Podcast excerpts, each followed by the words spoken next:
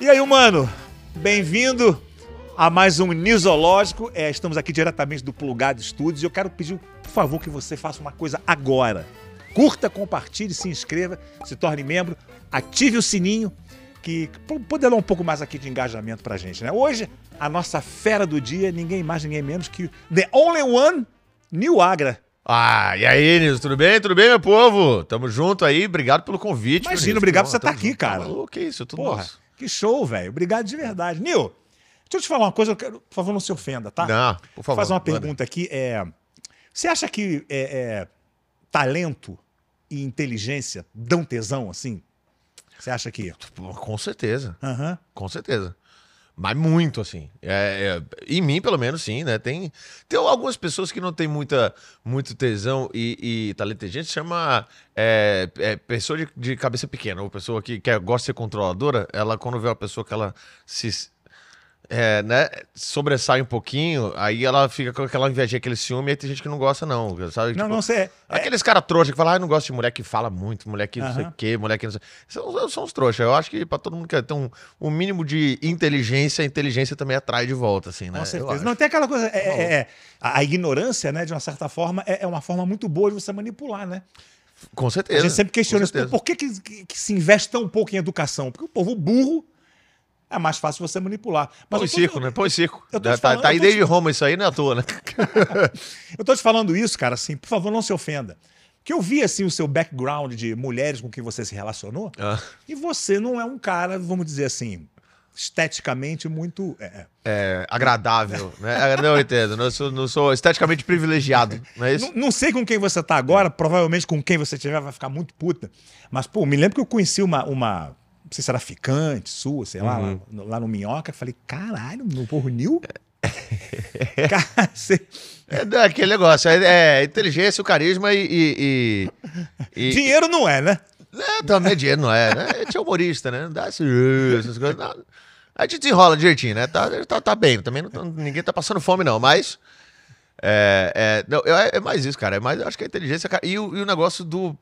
Pra, pra, pra gente ser homem, tem, tem, tem muita muita gente que um traço que atrai muito é o fato de ser engraçado. Sim. Porque você acaba sendo uma pessoa agradável de ficar perto, porque você tá sempre rindo o tempo inteiro, não sei o quê, e aí, e aí de repente as coisas acontecem. Mas eu, eu, eu por exemplo, nunca fui o cara de, de, chegar e chavecar na balada, assim. é, cara, né? Eu sempre achei estranho pra cacete, assim. Tu chegar no meio de uma balada que não dá nem pra ouvir a pessoa direito, fala, que assunto que eu vou puxar com essa pessoa, não sei quem é ela, não sei o que ela faz. vou puxar uns assuntos merda, dar umas cantadinhas. Uhum. Eu, cara, nunca fui desses caras, assim. Então, tipo, geralmente as pessoas que eu me relaciono são pessoas que bateram um papo, tá ligado? Eu conversei com a pessoa e aí bateu um negócio e acabou que que rolou, assim, nunca é uma pessoa que eu vou chavecar e vou pra cima, assim, isso é... é. E aí a galera fica, pô, e o cara, pô, fica com as mulheres bonitas e tal. Eu falei, então, cara, mas é porque eu fico com as mulheres bonitas que eu não sou os caras que olham que não um pedaço de carne pra falar, nossa, que gosta. Não, tipo, a mina, pô, bate pra curtir ela, mas... Do mesmo jeito que já teve mulher que era muito bonita, tava conversando e ela tava meio assim, eu olhei e falei, isso aqui não... É. Agora, ouvindo você falar isso, é engraçado, porque eu sempre fui meio, dos dois, assim, né? Sempre fui um cara meio bom de papo, mas eu sou um cara, sou um cara tímido também, por incrível que pareça, né? Ah, é, né? A e, gente. É, é. Tem, tem muito humorista que é tímido, o pessoal não acredita. É, né? não. Pô, eu sou tímido. Eu falo, o quê? A maioria, né? É. Na verdade. É, pra falar a verdade, pra ser honesto, a gente sabe, a maior, maior parte de nós, né? Agora, é engraçado que quando eu conheci minha mulher, eu, eu tava na balada, eu também sou, sou bom baladeiro tal. Ganho na dança, aquela Já sentiu. E aí eu fui, numa, eu fui numa balada no Rio chamada Afro Rio. Que eu já tinha ido acompanhado algumas vezes. Eu olhei em volta e falei, cara, esse não é lugar para você vir acompanhado aqui. Né? Isso aqui eu tenho que vir aqui solteiro. É, balada, balada não é né? lugar para ir acompanhado. É, tu não vai pra, pra festa e leva o bolo. É, eu vou falar Mas, uma coisa horrível. Você não vai pra rodízio e leva quentinha. Né? É isso, né? é isso, é a mesma coisa. Eu sei que é uma coisa horrorosa que eu acabei de falar, é, não, mas, mas, é uma metáfora. É uma metáfora, tá, né? pessoal? Vamos, por favor. É, humor aqui. É, por favor, né? É, e aí, cara, eu fui. Falei, quando eu separei, que eu fiquei, falei, vou nessa. Fui direto lá, falei, hoje eu quero pegar uma preta, daquela grana, era uma balada de hip hop, né? Aí tô lá na pista, dançando, aquela coisa toda. Daqui a pouco vem minha mulher, no dia que a gente se conheceu, vem ela toda sensual. Eu falei, opa, mudança de planos na hora, né? Na hora. Né? Porque, na verdade, não, não é a gente que escolhe, são elas que escolhem. É né? isso, na hora, que, na hora que bate é isso. Eu vi, eu não, eu não, eu não lembro onde é que eu vi isso, cara. Tem muito tempo que eu vi. Que é, é, diz assim: a, a, a, mulher, ela sabe se ela vai ficar com você nos primeiros cinco segundos que ela te olha. Sim. E a gente, homem, não, a gente é mongo, né? Às vezes a gente tá parado aqui, a gente Totalmente. olha ali tal, daqui a Gente é pouco a gente olha idiota. aqui, daqui a pouco a gente olha e faz alguma coisa. fala, Ah, Não, e o curioso é que minha mulher, ela é uma judia de 1,70m. Se muito.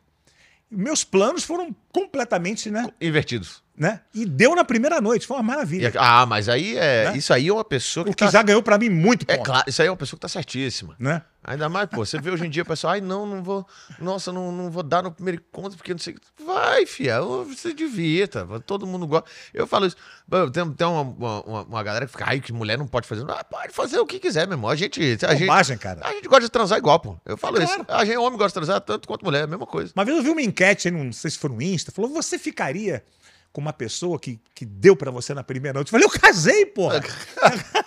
Pô, É isso mesmo, é isso mesmo.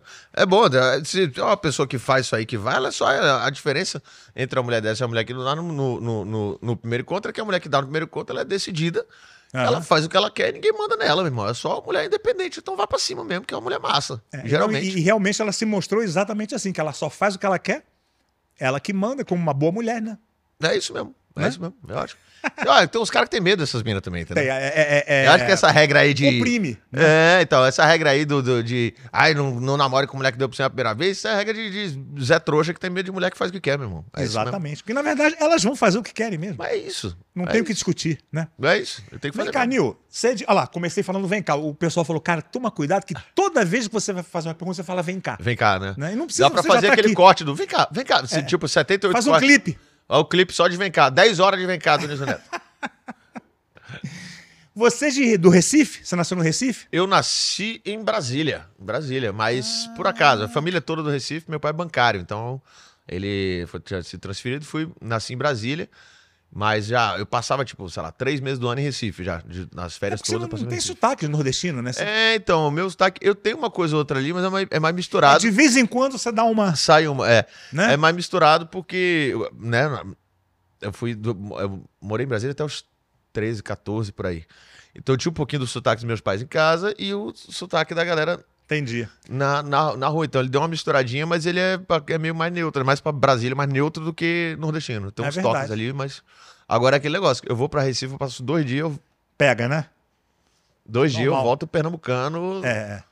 Raiz, mas assim, eu sou nasci em Brasília, mas assim, eu, digo, eu sou eu sou um pernambucano de coração, assim, né? Família toda de lá, sou completamente apaixonado por Pernambuco. Não, e Recife é lindo demais. né? Defendo com unhas e dentes, tá tem a bandeira de Pernambuco tatuada na perna. Jura? Aqui, ó. Caralho, Você velho. pega ali. Recife é uma cidade maravilhosa, né? Recife é maravilhoso. Gosto muito. Recife é uma maravilhosa cidade, tem uma efervescência cultural impressionante. assim. Cidade violenta, né, cara? É. Né? Mas é maravilhosa, cara. Tem uma energia, uma, uma, uma beleza. né? É, então, é um, Boa tem um- viagem tem um negócio, praia. tem uma a, a cidade tem um tem uma vibe, Tem. tem uma vibe diferente assim, não é Mas uma- sabe que eu gosto de Brasília também? Brasília é gostoso. Brasília, o negócio é que, assim, eu, eu, é, eu pra, pô, a minha infância em Brasília foi maravilhoso, porque era uma cidade segura, né? Os- eu morava na Asa Norte, né? Os prédios não tem muro. Então você descia, brincava, jogava bola, era com os moleques da rua, era tranquilo, era, era... Então, assim, pra mim, como infância, foi maravilhoso. Tenho amigos queridíssimos de infância de Brasília até hoje. É uma cidade que eu tenho um carinho enorme. Eu amo Brasília também. Brasília é uma cidade estranha. Eu gosto de coisas estranhas. É, É, uma cidade estranha, né? é estranho. Ela é, tem uma, uma. A própria arquitetura dela, a, a parte urbanística, né? Que ela é toda seccionada. né? É, então tem o, o bagulho de Brasília que o- tem os amigos, um amigo meu que mora aqui em São Paulo, que são daqui de São Paulo, falam: os caras, mano, eu vou pra Brasília, eu me perco, não consigo entender, eu não consigo andar. Eu falei, você é, você é burro, cara? Os caras, por quê? Mano, pô, tu vai chegar na rua, sei lá, vamos lá na, na, na, na rua, do, vai no Clube Minhoca, eu quero na Cunha Horta 66. Se- Meu irmão, agora tem GPS, quando não tinha, pra tu chegar, como é que é? Ah, não, você vai reto ali, depois dali você pega a direita, depois dali você pega. Você tinha que dar direção. Em Brasília, Brasília é um plano cartesiano, pô. Sabe? Entendi. É, é da, do 2 ao 16, as anotas do 2 ao 16, do lado de cá é as quadra ímpar, do lado de cá é as quadra paz. Então eu preciso ir pra 114 norte. Então você vem pra 100 aqui e vai até o 14. Chegou. É simples. Você não precisa É, indicar ela- nada. ela é, é, exatamente. Ela foi feita de um jeito que. que- É, um avião, né? Um plano cartesiano. Aí tem as duas asas, asa norte, asa sul. E aqui tem o lago norte e o lago sul. E é a mesma coisa, as quadras. qua- Que é L quadra do lago e que aí é quadra interna. E aí, é isso.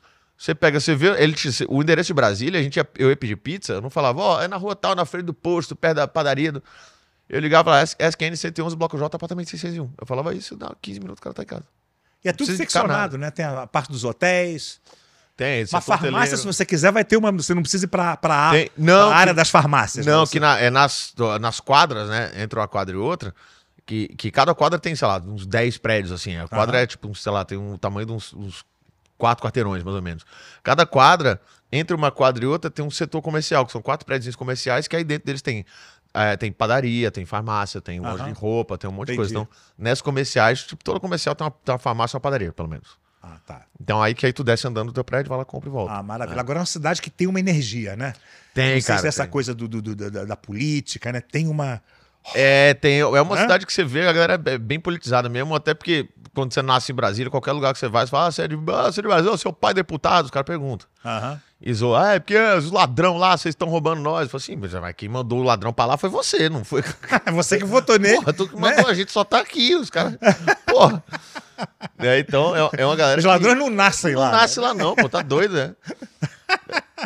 É isso que é engraçado também, a galera fala, ah, porque político no Brasil é tudo ladrão, mas sabe que os políticos eram nós, não. Era o cara que, igual eu e você, que resolveu ir pra lá e a gente votou no cara e o cara foi. Daqui 10 anos pode ser teu filho, pode ser teu primo que vai estar lá e, e aí ele é político, é ladrão também. Não, é.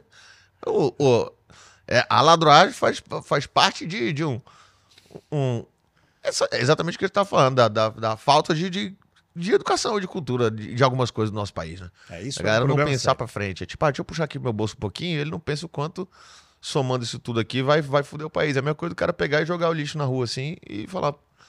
Foda-se, só que aí todo mundo joga lixo na rua, quando chove, alaga a cidade inteira e todo mundo perde tudo. É, e reclama, né? E reclama. né? Muito louco. Então, é isso, é uma doideira. Falta de pensar um pouquinho. É só pensar, nada mais. Agora, o Nordeste, cara, é, é conhecido como um, um grande celeiro de comediantes, né? Pois é. Ceará, Pernambuco, né? Inclusive, o seu Piauí. glorioso, seu glorioso pai, que, que Deus o tenha, né? É verdade, eu ouvi falar no seu Chico Anísio. né? Grande homem, grandíssimo. Sabe que uma das maiores tristezas da minha vida foi não ter conhecido Porra, cara, não conheceu o velho? Não cheguei a conhecer porque eu, eu Ele ia morava no. Recife ainda. Hã? Ele ia gostar de você, Eu acho que sim. Sim. Eu, eu espero que sim. Nossa. Com certeza. É, naquela época ali, né, mais ali pro, pro, né, mais próximo ali do, do falecimento dele, ele tava fazendo, ele fez uns shows com comédia em pé, com o pessoal. Fez, fez. E aí eu vi aproximando, eu falei, meu Deus do céu, cara, eu acho que, meu, cara, eu vou conhecer o Chico, eu vou endoidar, eu vou endoidar. Eu vou... Porque assim, meu pai sempre gostou muito, então meu pai tinha os álbuns do, do, do, do Chico todo, tinha o álbum do Coalhada, tinha o... Aham. Então meu pai ouvia muito, eu ouvi isso desde moleque, então é um cara que, que sempre teve presente na minha vida, ou na TV, ou no, né, ou nesses discos assim, então pra mim era um negócio que eu, que eu tava assim, e aí eu tava prestes, eu tinha marcado pra fazer comédia em pé coisa de um mês depois, assim, e aí os caras falaram, acho que tal, o Chico tá fazendo show com a gente, tal, acho que ele vem e tal, eu falei, cara, eu vou conhecer, e aí, aí, não, aí não, não deu tempo, infelizmente, mas ah, um dia, um dia a gente se conta aí mais pra frente lá no... Tomara que daqui certo. a muito tempo. né? Tomara que daqui a muito tempo, né? É isso. Ô, mas isso, sempre que eu tive dúvida, um negócio pra perguntar pra você nisso. Porque assim, eu quando era mais novo, eu, eu já trabalhei com minha mãe e era um inferno. E minha mãe é uma pessoa maravilhosa. Seu pai é seu pai, né? E vocês, pô, fizeram a escolinha no tempo. Tinha um negócio de pai e filho trabalhando ou, ou, você- ou vocês conseguiram separar mesmo? Cara, é difícil, né? Você Separar, separar mesmo. totalmente, né? Ele era muito tranquilo, assim, de trabalhar, sabe? Era um cara exigente, logicamente, tal, mas ele tinha essa coisa muito de queria abraçar muito, né? Uhum. a- a- sempre ter a família ali em volta, sabe? Então, assim, no- na, na prática mesmo, era muito tranquilo trabalhar com ele, né? É. E um privilégio enorme, porque, porra, ele me chamava num canto e falava: olha, essa fala aqui, você, pô, dá pausa aqui, porque. Né? Valoriza mais, enfim, né? Valor, mas puxa a piada é, aqui, puxa né? aqui e tal, aqui o punch é ali, então cuidado pra, né? Então, porra, era um puta de um professor. Mas ao mesmo tempo, ele, Claro. tinha, ele tinha um lado que, como eu falei, ele queria abraçar demais. Então, ele, ele, ele, é, é, às vezes atrapalhava um pouco isso, né? Que ele era muito ciumento também. Então, não gostava muito que eu trabalhasse com as outras pessoas. Ao mesmo tempo, ele, se- ele se preocupava, ele se preocupava, falava, porra, meu filho, o que, que vai ser do- de vocês quando eu morrer, não sei o quê e tal. Mas aí quando a gente ia tentar uma coisa mais independente, ele não gostava muito. né? E ficava com medo Que do, que, que, gente- do que, que ia ser da gente quando, quando ele morresse, né? Que doideira, né? Esse É cara- muito esse- louco, cara. louco. Mas também, vindo de, vindo de quem é, meu pai era um ca- cara completamente louco, né, cara? Ah, mas é. Era um cara isso- completamente fora da caixa. Né? Isso é um fato. Da- da- das melhores maneiras possíveis né, também. Sim, com certeza. Com certeza. Cara, Mas eu tava falando do Nordeste, por que, que você acha que, que. Porque é uma coisa que me chama atenção. Cara, eu tenho uma teoria sobre, assim. ah, então fala. sobre o que, que você acha? O, o- o nordestino, na, na- com- na história toda do nosso país, é um, é um povo que sempre foi muito sofrido, assim. Muito por. Tanto por questões climáticas em alguns pontos, né? De ter muita área é, é, desértica ali de caatinga, de, de ser um lugar difícil de, de, de sobreviver em muitos pontos. E por muita, muitas vezes também negligência do nosso próprio país, né? Centralizado ali, mais pro, puxado para o Rio, pro Rio Sul, ali, para esse eixo Rio Sul, e negligenciar o nosso Nordeste um pouco. Então é um povo que sempre teve que batalhar por absolutamente tudo. Então, um povo que, quando o- é um povo que tem a vida muito difícil, o que, que você faz? A, a gente recorre ao humor como uma saída, um escape Sim. de. Sabe, pra essa realidade. Você vê esses, meu irmão, você vê, você vai pro, pro interior de Pernambuco, Ceará, eh, Rio Grande do Norte, Paraíba, eh, Bahia, é um povo que os caras. A, a galera que tem uma vida difícil, mas tu olha pros caras, os caras tão rindo, tão sorrindo o tempo inteiro. É. São os caras mais engraçados que vai acontecer na tua vida. É verdade. Porque é uma galera que aprendeu a, cara, se eu não sorrir da vida, eu vou endoidar.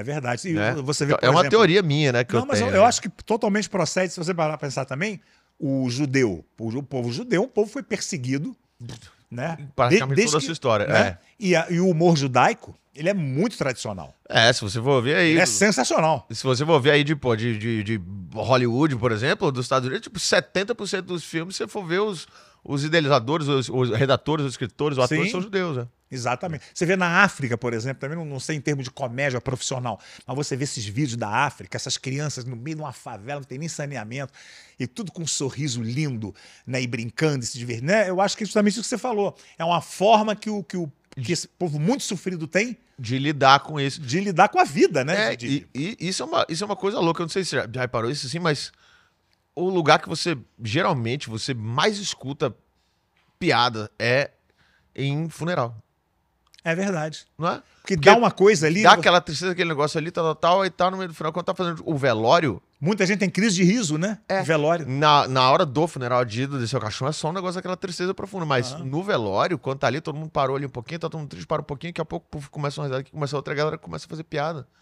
Porque é a maneira que o ser humano tem de lidar com essa, com essa dificuldade, né, achar o escape Sim. e falar, tirar a cabeça dali um pouco. Às vezes é até uma, uma espécie de fuga ou, ou maneira de lidar com isso, né? Então, eu acho que isso tem o Nordeste tem a ver com, por causa disso, por ter sido um povo que é, foi e é muito sofrido até hoje, né? Sim. Sofre bastante.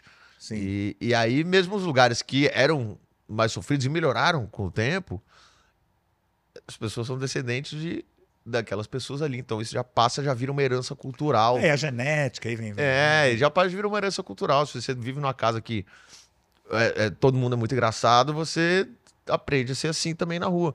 Eu, quando era moleque, meu, meu, meu, meu tio, é, meu tio Oswaldo, ele era. Até hoje eu falo, inclusive, você assistiu, tio. Beijo pra você, te amo.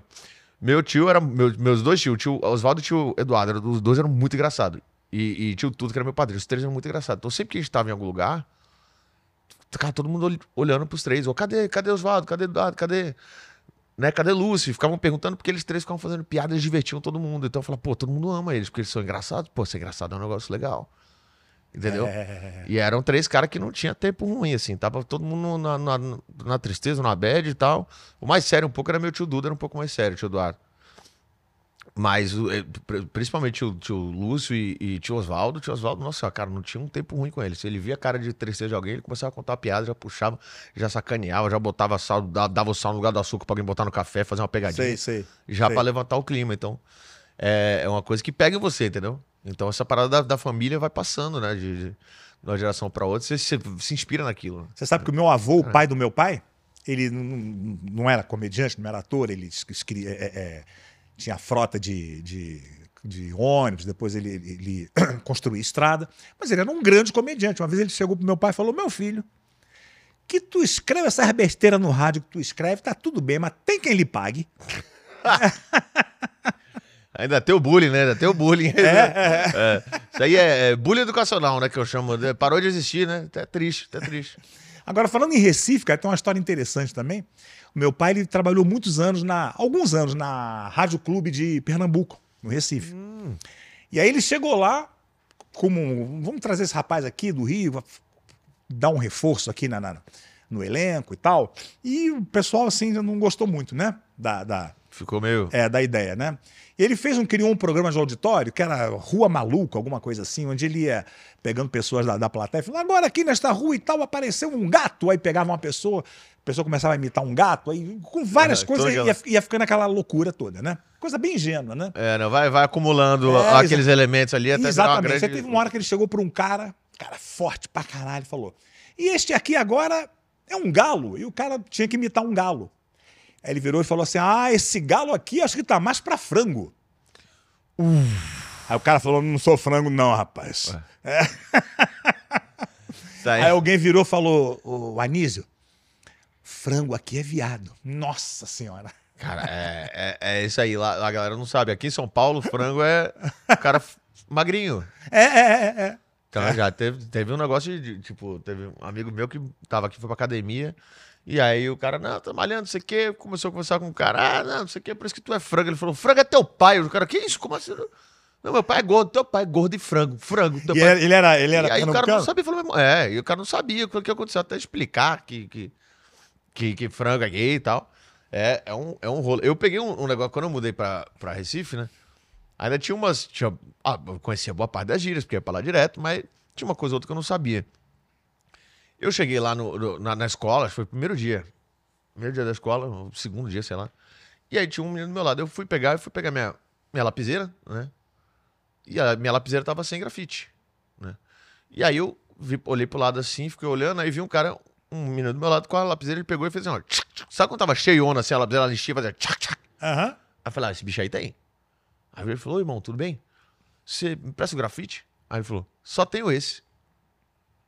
Aí ele falou, ele só tenho esse. Fez tchac, tchac. Eu falei, ó, que muquirana desgraçado, cheio de grafite dentro da lapiseira. Ele não vai prestar. Eu falei, ô, meu irmão, presta um só. Ele falou, só tenho esse. Tchac, tchac. Eu falei, tá cheio de grafite aí, meu irmão. Não, tá cheio de grafite. Ele falou, não, eu só tenho esse aqui. Eu falei, meu irmão. Aí eu, peraí, o que ele tá falando? Aí eu, eu falei, não, cara, é só o grafite. Ele falou, não, pô. Saiu uma lapiseira. Ele falou, ah, tu quer uma lapiseira? Eu falei, não, eu quero grafite. Não, lapiseira eu tenho. Ele pegou e me deu um apontador. Eu fiz. Meu irmão, já, eu mandei ele tomar no cu umas oito vezes até eu descobrir que o que a gente chama de lapiseira, no Recife, ele chama de grafite. Aham. Grafite, que é o que a gente chama, o grafite, chama ponta. E lapiseira é apontador. Cara, sabendo isso agora. Até eu descobri, eu quase saí na porrada na escola. Até, até, até Faltou, entender, faltou né? dois palitos aqui, assim, eu quase vou em cima dele. Falei, ah, seu muquirano desgraçado. E aí, porque na hora que ele me ofereceu a, a- a- lapiseira dele, o apontador, eu achei que ele falou assim, não tem não, aponta um lápis aí. Eu achei que era isso que ele tava falando pra mim. Eu vai tomar no teu cu, não. Eu já xinguei, já, nossa. Foi uma treta dentro. E um detalhezinho desse tamanho. Não, assim. eu tô confuso aqui. É ponta, é lapiseira, é grafite. É, é- a gente é muito rico culturalmente, né? É, não. Então tem, tem coisas que realmente aqui é de um, de um jeito, lá é de outro, né? Agora vem cá, Nil. é- é- esse nome é, é- é apelido? É apelido é Nil de Newton. Newton. É, porque eu sou Newton Neto, na verdade, né? Newton Neto? Newton Neto. Pô, a gente podia fazer uma. Newton e Niso, né? É, Newton e Niso Neto, né? É, Newton e Niso Neto. né? É, eu sou Newton, O Newton Niso, Neto. o Newton Neto, né? É, e aí, como, lá em casa, né, quando tava a família toda, aí quando chamava de Newton era meu avô e quando chamava de Nil sou eu. Então, Aham. eu sou acostumado a ser chamado de Nil desde os 3 anos de idade. Se você gritar Newton na rua, nem olha, eu nem acho que é comigo. Eu Sei, sei. Desacostumei. É, na verdade, meu nome é Francisco, né? Eu sou, eu sou Francisco Anísio. Hum. Então, sempre quando eu tô numa sala de espera, seu, seu Francisco, eu demoro ainda um. Um tempinho pra. pra ah, sou eu. Né? Então, é do Aniso, Niso. É, Newton, Newton. É, exatamente. é. Exatamente. que doideira. tá- Não sabia que tinha isso tudo em esse tanto em comum, não. Eu sabia É. que o Neto era em comum, mas. Aham. É porque eu não, o Neto eu não uso muito. É, vamos parar por aqui, que de repente a gente vai ver que tem mais coisas em, em comum aí que talvez possa. Pois é. Perigoso.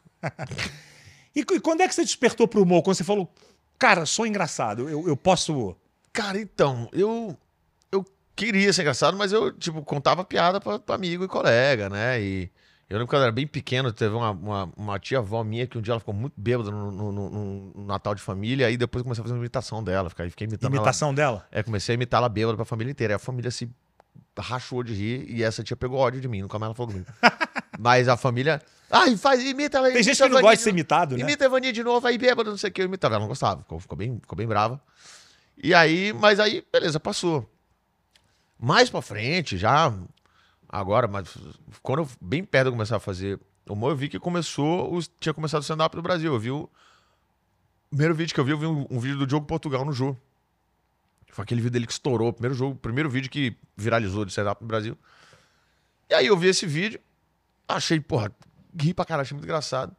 E aí ia falar com meus amigos, só que na época não tinha, pô, smartphone, essas porra, não, não tinha. Então eu falava, pô, você viu o vídeo do cara lá no jogo que ele faz, né, stand-up, que é comédia sem personagem e tal? Não, como é que é? Você não viu, não? Como é que é? E eu tenho memória boa, eu decorei as piadas, eu contava as piadas pros caras. E aí, beleza, quando começou. Você a... roubou, na verdade, o material do é, Diogo. Não, né? então, eu contava pros amigos. Uhum. E as caras, pô, eu conta aquelas piadas que tu fez. Eu falei, não, pô, isso é do vídeo do Diogo Portugal. Como não tinha que mostrar, como mostrar, eu contei. E aí, um certo tempo depois, eu vi que ia ter um show lá em Recife, né, que o Murilo Gun levou pra lá. Grande Murilo Gun. Grande Murilo Gun. Levou o show pra lá e o show, cara, olha esse elenco. Era, foi em 2008 isso aí, acho que julho de 2008. Julho? Não, julho foi o meu. Foi em março, março, abril de 2008. Abril, não, peraí. Não, foi maio, final de maio de 2008. Olha esse elenco, num, num, na Gil Pizzeria, que era uma, uma pizzaria para, sei lá, 250 pessoas, mais ou menos. O elenco era primeiro open mic de Rodrigo Marques, do Rodrigo Marques da Copa do Cabral, do Comerciante, Rodrigo Marques, Murilo Gun, Oscar Filho, Danilo Gentili e Fábio Pochá. Elenquinho razoável. Elenquinho né? razoável, para é. 250 pessoas. Aí eu fui assistir esse show. No final, é, o Gun falou, cara, a gente tá querendo gente que faça, se tiver alguém que tiver interesse, fazer open mic, fala comigo no final do show, passa e-mail e tal. E aí, meus amigos que ficaram me empurrando, vai, vai lá, vai lá, vai lá. Eu falei, não, pô, você faz isso não, os caras escrevem os textos, você escreve isso não, tá maluco. Aí os caras, você já conta pra gente, mais piadas dos caras, pô. E aí eu não sei fazer minhas piadas, não. Vai lá, fala com ele. Aí me encheram o saco, meus amigos me encheram o saco, eu fui lá, falei com o Murilo Gun. Ele passou um e-mail, ele passou o primeiro livro, o Stand Up Comedy The Book, da, da Judy Carter e tal. É, e aí eu peguei, li esse livro, escrevi o primeiro texto, mandei para ele, ele falou, pô, tá bom, vamos fazer a primeira vez? Eu falei, ah, vamos. Eu fui meio que de hobby, porque eu, na época, o que eu fazia mesmo assim, eu era um músico amador e o que eu fazia de trampo mesmo era basquete, né? Eu joguei basquete profissionalmente até os 22. Sim, sim. Então eu falei, ah, fazer lá uma vez, eu não, porra, não, vamos ah, lá. Vamos né? brincar, né? Vamos... É, vamos brincar. E aí fiz a primeira vez, e aí, cara, adrenalina daquele negócio, né? Só quem subiu no palco sabe, cara. É realmente... Você lembra bem do teu primeiro open mic? Cara, então, eu, olha que doideira isso. Eu, eu tava tão nervoso, tão tenso, que eu, eu lembro da memória, assim, na imagem da minha cabeça de eu subir na escada do palco, e eu lembro da imagem de eu descendo na escada do palco. A minha visão do palco eu não lembro, de tão, de tão tenso é, que eu fiquei. Meio que assim. apagou, né? Você é. teve um, né? É. Às vezes é um recurso que a gente tem até de, de, de, de é, de, de lidar também, porque eu, tava tão tenso, tão nervoso que, cara, essa memória, pum, apagou na minha cabeça. Eu tenho um videozinho lá que, que eu gravei só pra gravar, né? Pra ver né, qual era e tal. Mas de lembrar a imagem mesmo da minha imagem do, do palco. Cara, é muito louco. Mesmo com experiência, né, cara? Na hora que você entra. Ah, New Agra! É. Você entra, pá, na hora que você para, que tá aquele foco na tua cara e o público te olhando. Te ali, olhando, esperando. Né? É foda, né? É isso aí. E meu, meu é. primeiro open mic foi com o Murilo Gun e o Fernando Caruso.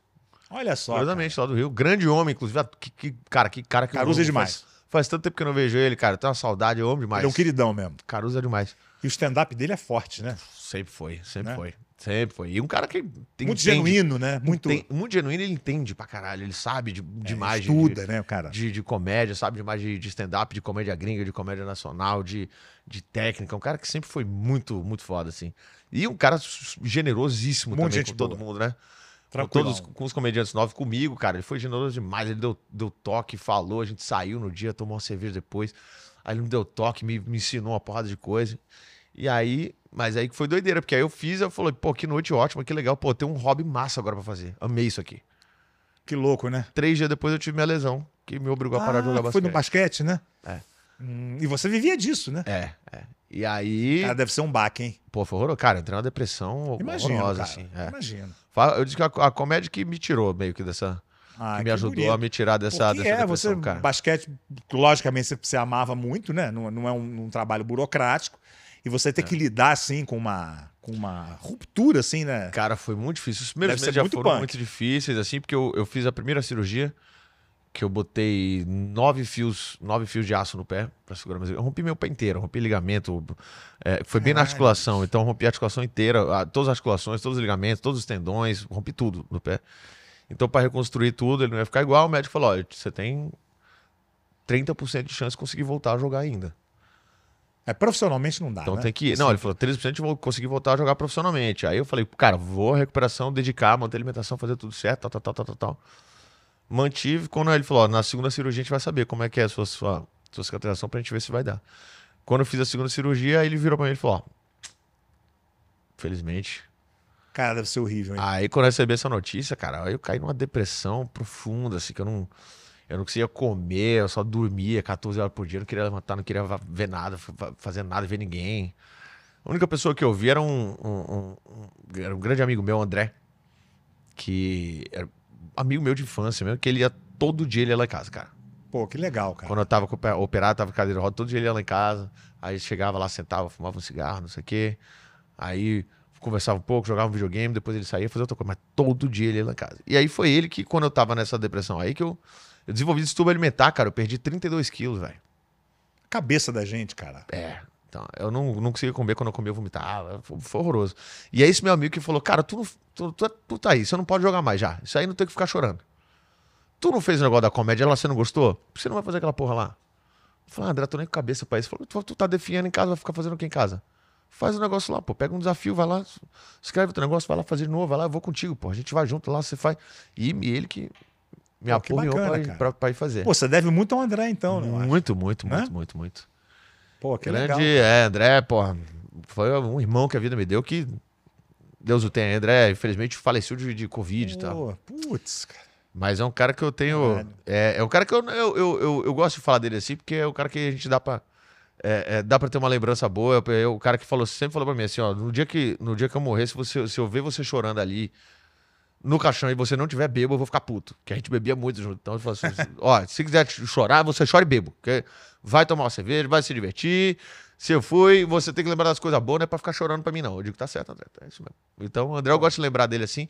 E quando eu falo, a galera fala, caralho, eu falo, não, mas tá tudo bem. Ah, as lembranças que ele deixou são muito mais fortes do que, do que qualquer coisa. Então, foi um cara que eu devo muito a ele, cara. Muito Pô, mesmo. que cara bacana, que incentivou demais, um cara Que muito show. foda.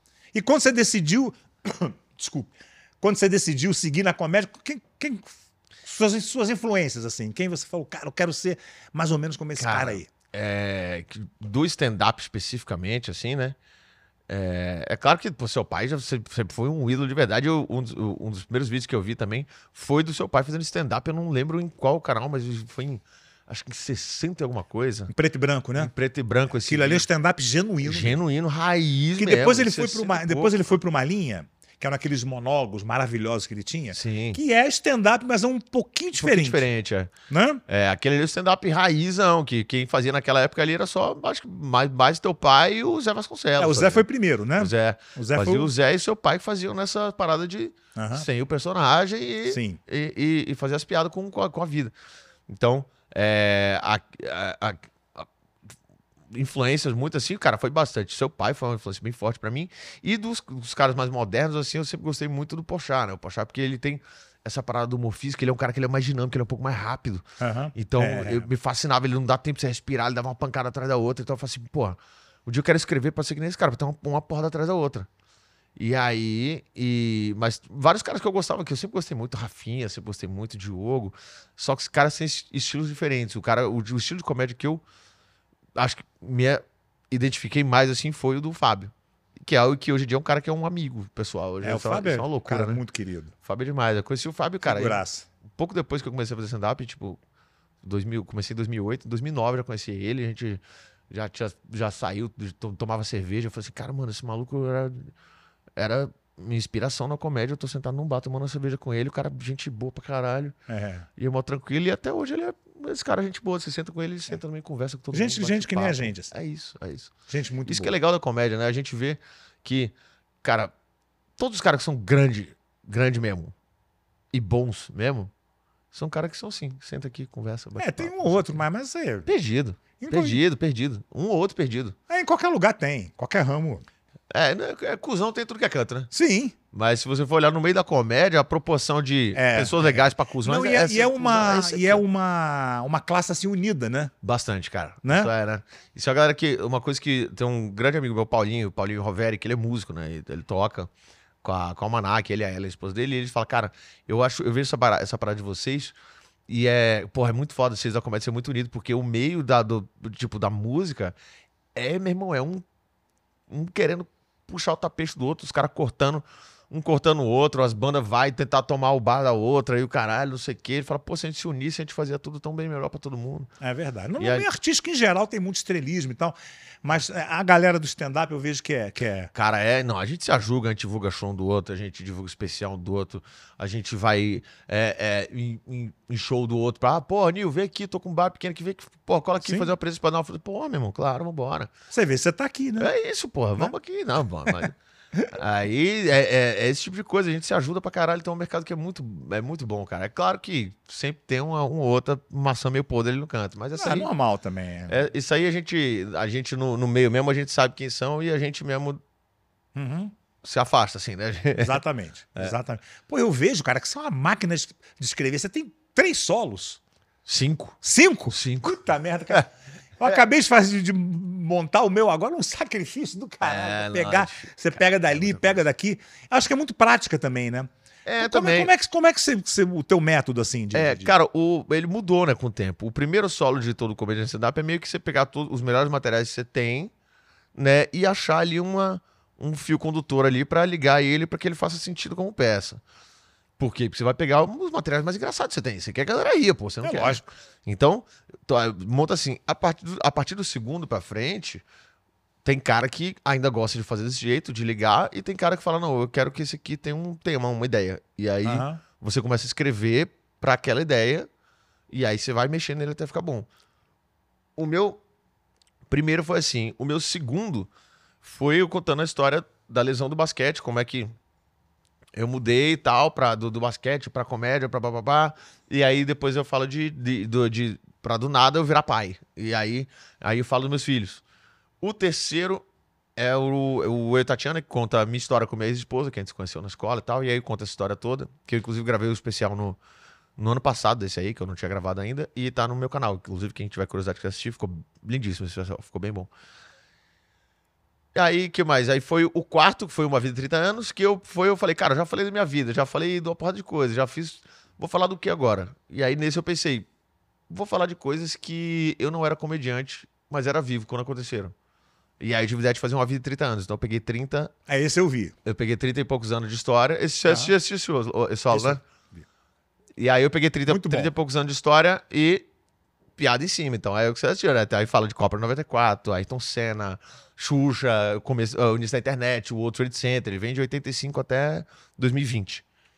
E esse último agora é o primeiro que ele não tinha uma história em si desses planejados. É, ele é meio que uma, uma visão de mundo minha de como o mundo está acontecendo agora, da, da nossa sociedade. Então, ele tem coisa de ciência no meio. A gente fa- Eu falo de como o tempo de atenção focado do ser humano está mudando a nossa dinâmica, como é que a internet está influindo na vida da gente e o que está acontecendo. E falo da agressividade da internet. Cara, a internet é muito louco, que o né, povo. Cara, é, então. É isso. cara? Internet é uma... E é uma coisa sem volta, né? Assim, É. né? Isso daqui a um tempo a gente vai ver os, as sequelas Cara, então. É que isso vai deixar, é né? muito louco, é muito louco, porque é, é, eu falo disso no, no show que você sempre acha, né? É muito fácil você achar na internet que, que você tá certo e que todo mundo concorda com você. Muito fácil. Por quê? Porque você sempre vai ficar numa bolha de concordância. O algoritmo te joga numa bolha de concordância. Sim, Porque você para pensar, todo mundo que você segue, pensa mais ou menos parecido com você. Por isso você segue a pessoa. Quem te segue pensa parecido com você. Aí você vai curtindo aquela- aquelas coisas, curte né? aquelas publicações e cada vez vem mais daquilo. Então, coisas que não são relaciona- relacionadas àquilo ou são opostas àquilo, o algoritmo não, não te mostra porque ele não quer que você se aborreça e saia do aplicativo. Então, você fica ali naquela bolha de concordância, ninguém tem informação diferente nenhuma. Quando vê alguma informação de fora, as pessoas se xingam, se bloqueiam e a pessoa some. Então, você fica, você se limita a essa bolha de, É de raciocínio e de, e de concordância que, que é uma loucura. E isso aí o pessoal fala: ah, o Brasil tá, tá revoltado agora por causa de política. É culpa de Lula e Bolsonaro. Não é, meu irmão. A gente já estava agressivo bem antes. Sim, Bem sim. antes. sim. A política foi um ótimo escape que esses dois aí se utilizaram brilhantemente Não, para agora- convencer o Brasil de agora que só tinha vê, eles dois né? candidatos. É, e agora a gente vê também, né? Porque agora a internet ela deu voz a muita gente, né? Então, É, isso, eu, não lembro quem foi que fa- falou isso, mas não é, que apare... não é que o Brasil ficou mais idiota, é que a gente, a gente tá só vendo, jogou a luz. no- estamos conta- constatando. tinha muita gente idiota, só que eles não tinham. Eles não, tinham voz. apareciam. Agora, É, agora você vê. Então é, é, é isso aí, de, de pre- essa parada de colocar a galera nas bolhas, isso é bizarro. Isso aí, cara, isso aí fez a gente acreditar por A mais B no nosso país que só tinham dois candidatos. É E aí, assustador. infelizmente, se você for olhar na, na última eleição, que foram para o segundo turno, foi dois dos três piores candidatos que tinham na. né? Possíveis, né? E eu digo três porque tinha um padre de bandana, né? Porque, pelo amor de Deus, porra, padre, um padre de bandana, Brasil é bagunça demais, pelo amor de Deus. Um padre chicleteiro no meio da eleição. Porra, meu irmão. Não, Padre Kelmon. Como é que O Padre Kelmon. Kelmon, Esse nome não é Padre João, é Padre Kelmon. Não, é tudo, é todo errado, todo errado, todo errado, todo errado. Ah, porque eu sou da igreja ortodoxa. A igreja ortodoxa falou, não é da gente não. Aí as igrejas iam cada um cuspindo ele pra um lado e, e acabou que ele não tinha ligação com ninguém. Aí veio aquela outra menina, a, a, a, Tronique. Sora- a Tronique, chamou ele de padre de festa junina. Aí, aí, aí me acertou, foi ótimo. Pra mim, essa foi a melhor fala da A eleição. Soraya, realmente, ela, ela é, em termos de humor, assim, ela é boa, né? É, cara, ela dava. Ela- ela, ela, ela- né? ela meteu umas boas ali. Foi É. entretenimento. Foi, foi. Em matéria de entretenimento, ela foi, foi muito bem. foi muito bem. Cara, essa eleição toda foi uma papagaiada violentíssima. Foi, foi assim, terrível. Cara, violentíssima. Aliás, nós temos um grande amigo em comum, que é o Carlito, né? Carlito. Carlito Neto, né? Carlito Neto. Carlito é cara- demais, cara. Carlito é demais, um homem inteligentíssimo. Carlito, ele vem aqui gente pra São Paulo e fica na minha casa, pô. É, então, da última vez que ele veio, que ele foi, Foi, foi, ele tava aqui, né? Foi. Inclusive, tá bom de voltar já, né, Carlito? Volta aí, você aqui. Vai, voltar, aí. ele vai fazer aqui. Vai fazer Ah, aqui aí gente. sim, aí sim. Ele é foda, o Carlito, cara. Cara, eu tô ligado. Inteligente pra cacete, né, cara? O cara é filósofo, ele é analista político, tá, tá, tá estudando agora, historiador, tá estudando Historiador, direito, tá né? estudando direito também agora. Mais, mais uma coisa. É, né? é, é. O cara é um louco, bicho. É, não, o Carlito Cara, é, cara, o Carlito é louco. E aí, cara, é, é um, é um dos caras, tem uns caras assim que quando vão assistir meu solo assim, que elogiam o solo, eu fico meio assim. O Carlito foi um que foi assistir, porra, eu achei legal pra caralho isso aqui e tal, tem referência disso, disso, daquilo. Tem outro amigo meu que é um filósofo também, que chama Raul El Greco, que é lá de Maringá também. Que é Outro homem desse crânio, assim, inteligentíssimo. Aí ele foi assim, meu falou, cara, gostei da, porra, das referências filosóficas, não sei o quê, você falando do tempo de atenção, da bolha e tal, de concordância, que a gente prefere, né, é, é, dar, dar vez a, a, a, a, a, a voz e ao tom de voz do que a razão e a ética. Coisa E- que você nem sabia, e talvez. eu né? falei, pô, caralho, mesmo. Aí ele falou, Eu fiz isso tudo, né? é, Eu fiz isso tudo mesmo. Então, assim, é uma galera que é muito legal. O Carlito é um cara que, pô, sou fã do. Carlito é tem- demais, Tem, um tem grande livros amigo. do Carlito também. Mas vem cá, como é que você escreve assim? Você. você... Cara, depende, né? Tem, às vezes tem aquele negócio da. Acontece alguma coisa, tem uma inspiração e, e aí já sai mais fácil, mas tem dia que. Que, cara, tem que bater e marretar a cabeça até sair alguma coisa, né? Que eu, É. Porque como eu tenho o canal do YouTube, eu tenho vídeo semanal, né? Toda quinta-feira tem vídeo no canal. Então, toda quinta-feira tem que escrever, cara. Aí toda quinta-feira. Melhor tem fonte de inspiração é, é, é- é o prazo, né? É você ter. É isso, é Você o. sabe é, aquele, que- é aquele o, o ditado muito bom do Nordeste que é quando o cu aperta, a mente abre. É verdade. É, o- Apertou aqui, uma pô, o coisa cara você fica tá inspirado. Na... Tem vezes que você não, não tem que estar inspirado, você tem que escrever. É, é isso. Né? Aí a gente eu tenho a, a noite de teste da gente lá, que é a versão beta, que é toda terça-feira, que a gente faz lá no, no, no Hilários SP. Faz eu, Rodrigo Marques, Bruno Luiz e Júnior Chicó e Kedney Silva. É uma noite que a gente faz pra se forçar e pra gente escrever e testar coisa nova, testar umas loucuras lá, entendeu? Então a gente vai toda terça-feira. Então, cara, chegou na terça-feira. Tem que ter tem material. Que ter o material pra fazer. É isso. É, isso é bom, cara. Isso é bom. Aí isso é. Você sabe que eu comecei no stand-up pelo, pelo caminho inverso, né? Porque normalmente o cara faz um open mic, aí ele né, tem um textinho ali, daqui a pouco quando ele já tem 4, 5 sets ali que ele faz de 12 minutos e tal, quando você vê, você tá com um solo. É. Eu resolvi escrever um solo, pá, De uma de vez, cara, né? Pá, de uma vez, né? E na época que estava começando, foi em 2000 e pouquinho, o Comédia em Pé tava, Tava no tava começo. começando, né? Eu me lembro que eu escrevi, pr- primeiro esse show, que chamava Falando Sozinho, é, eu me lembro que eu botava fala por fala, assim, escrevia, né? Sim, você ia botando depois como se fosse um roteiro mesmo. Não, né? mesmo, é como se fosse um texto mesmo, assim. Depois eu comecei a meio que só seccionar por, por tópicos, né? É, isso é uma coisa que eu faço também. Eu sempre fiz para não. Porque eu, eu tinha medo de cristalizar, né? E de ficar Aham. parecendo É, é, um ato, assim. né? exatamente. Dá pra ver que você tá fa- falando um texto, né? Quando você tem o texto inteiro, É. você decora, dá pra ver que é um texto decorado. Quando né? fica muito certinho, né? Dá Exatamente. pra ver isso. Mas também eu li um livro de um cara, você deve ter ouvido falar Franklin A.J., já ouviu falar nesse cara? Já, já. É o Comic Insights. Sim, sim. Pô, o cara tem uns toques, o cara é professor de stand-up na UCLA. Porra. Não é pouca coisa, né? É outro, outro nível. É, ele tem um método assim que é muito legal. Você quer falar, por exemplo, sobre aeroporto, vamos supor. Aí você faz uma lista de tudo que tem num aeroporto, num avião. Sem piada. Aí você vai Sim. falar espera longa, check-in, quê. reserva que, que não deu certo, você vai ter que, se atrasou, vai ter que pagar. É, aí você entra num avião, Ar-condicionado, aeroporto. é o banheiro do avião, aí a aeromoça e tal. E dali você, cada tópico desse, você vai abrindo para piadas. Interessante, Sim, né? é, é, é. Né? Eu, eu, eu geralmente eu faço isso. Como eu, eu gosto muito, principalmente pro canal, eu escrevo. São meio que mini obras, né? Vai ter um, um vídeo de 15 minutos. Então esse vídeo tem que ter começo, meio e fim.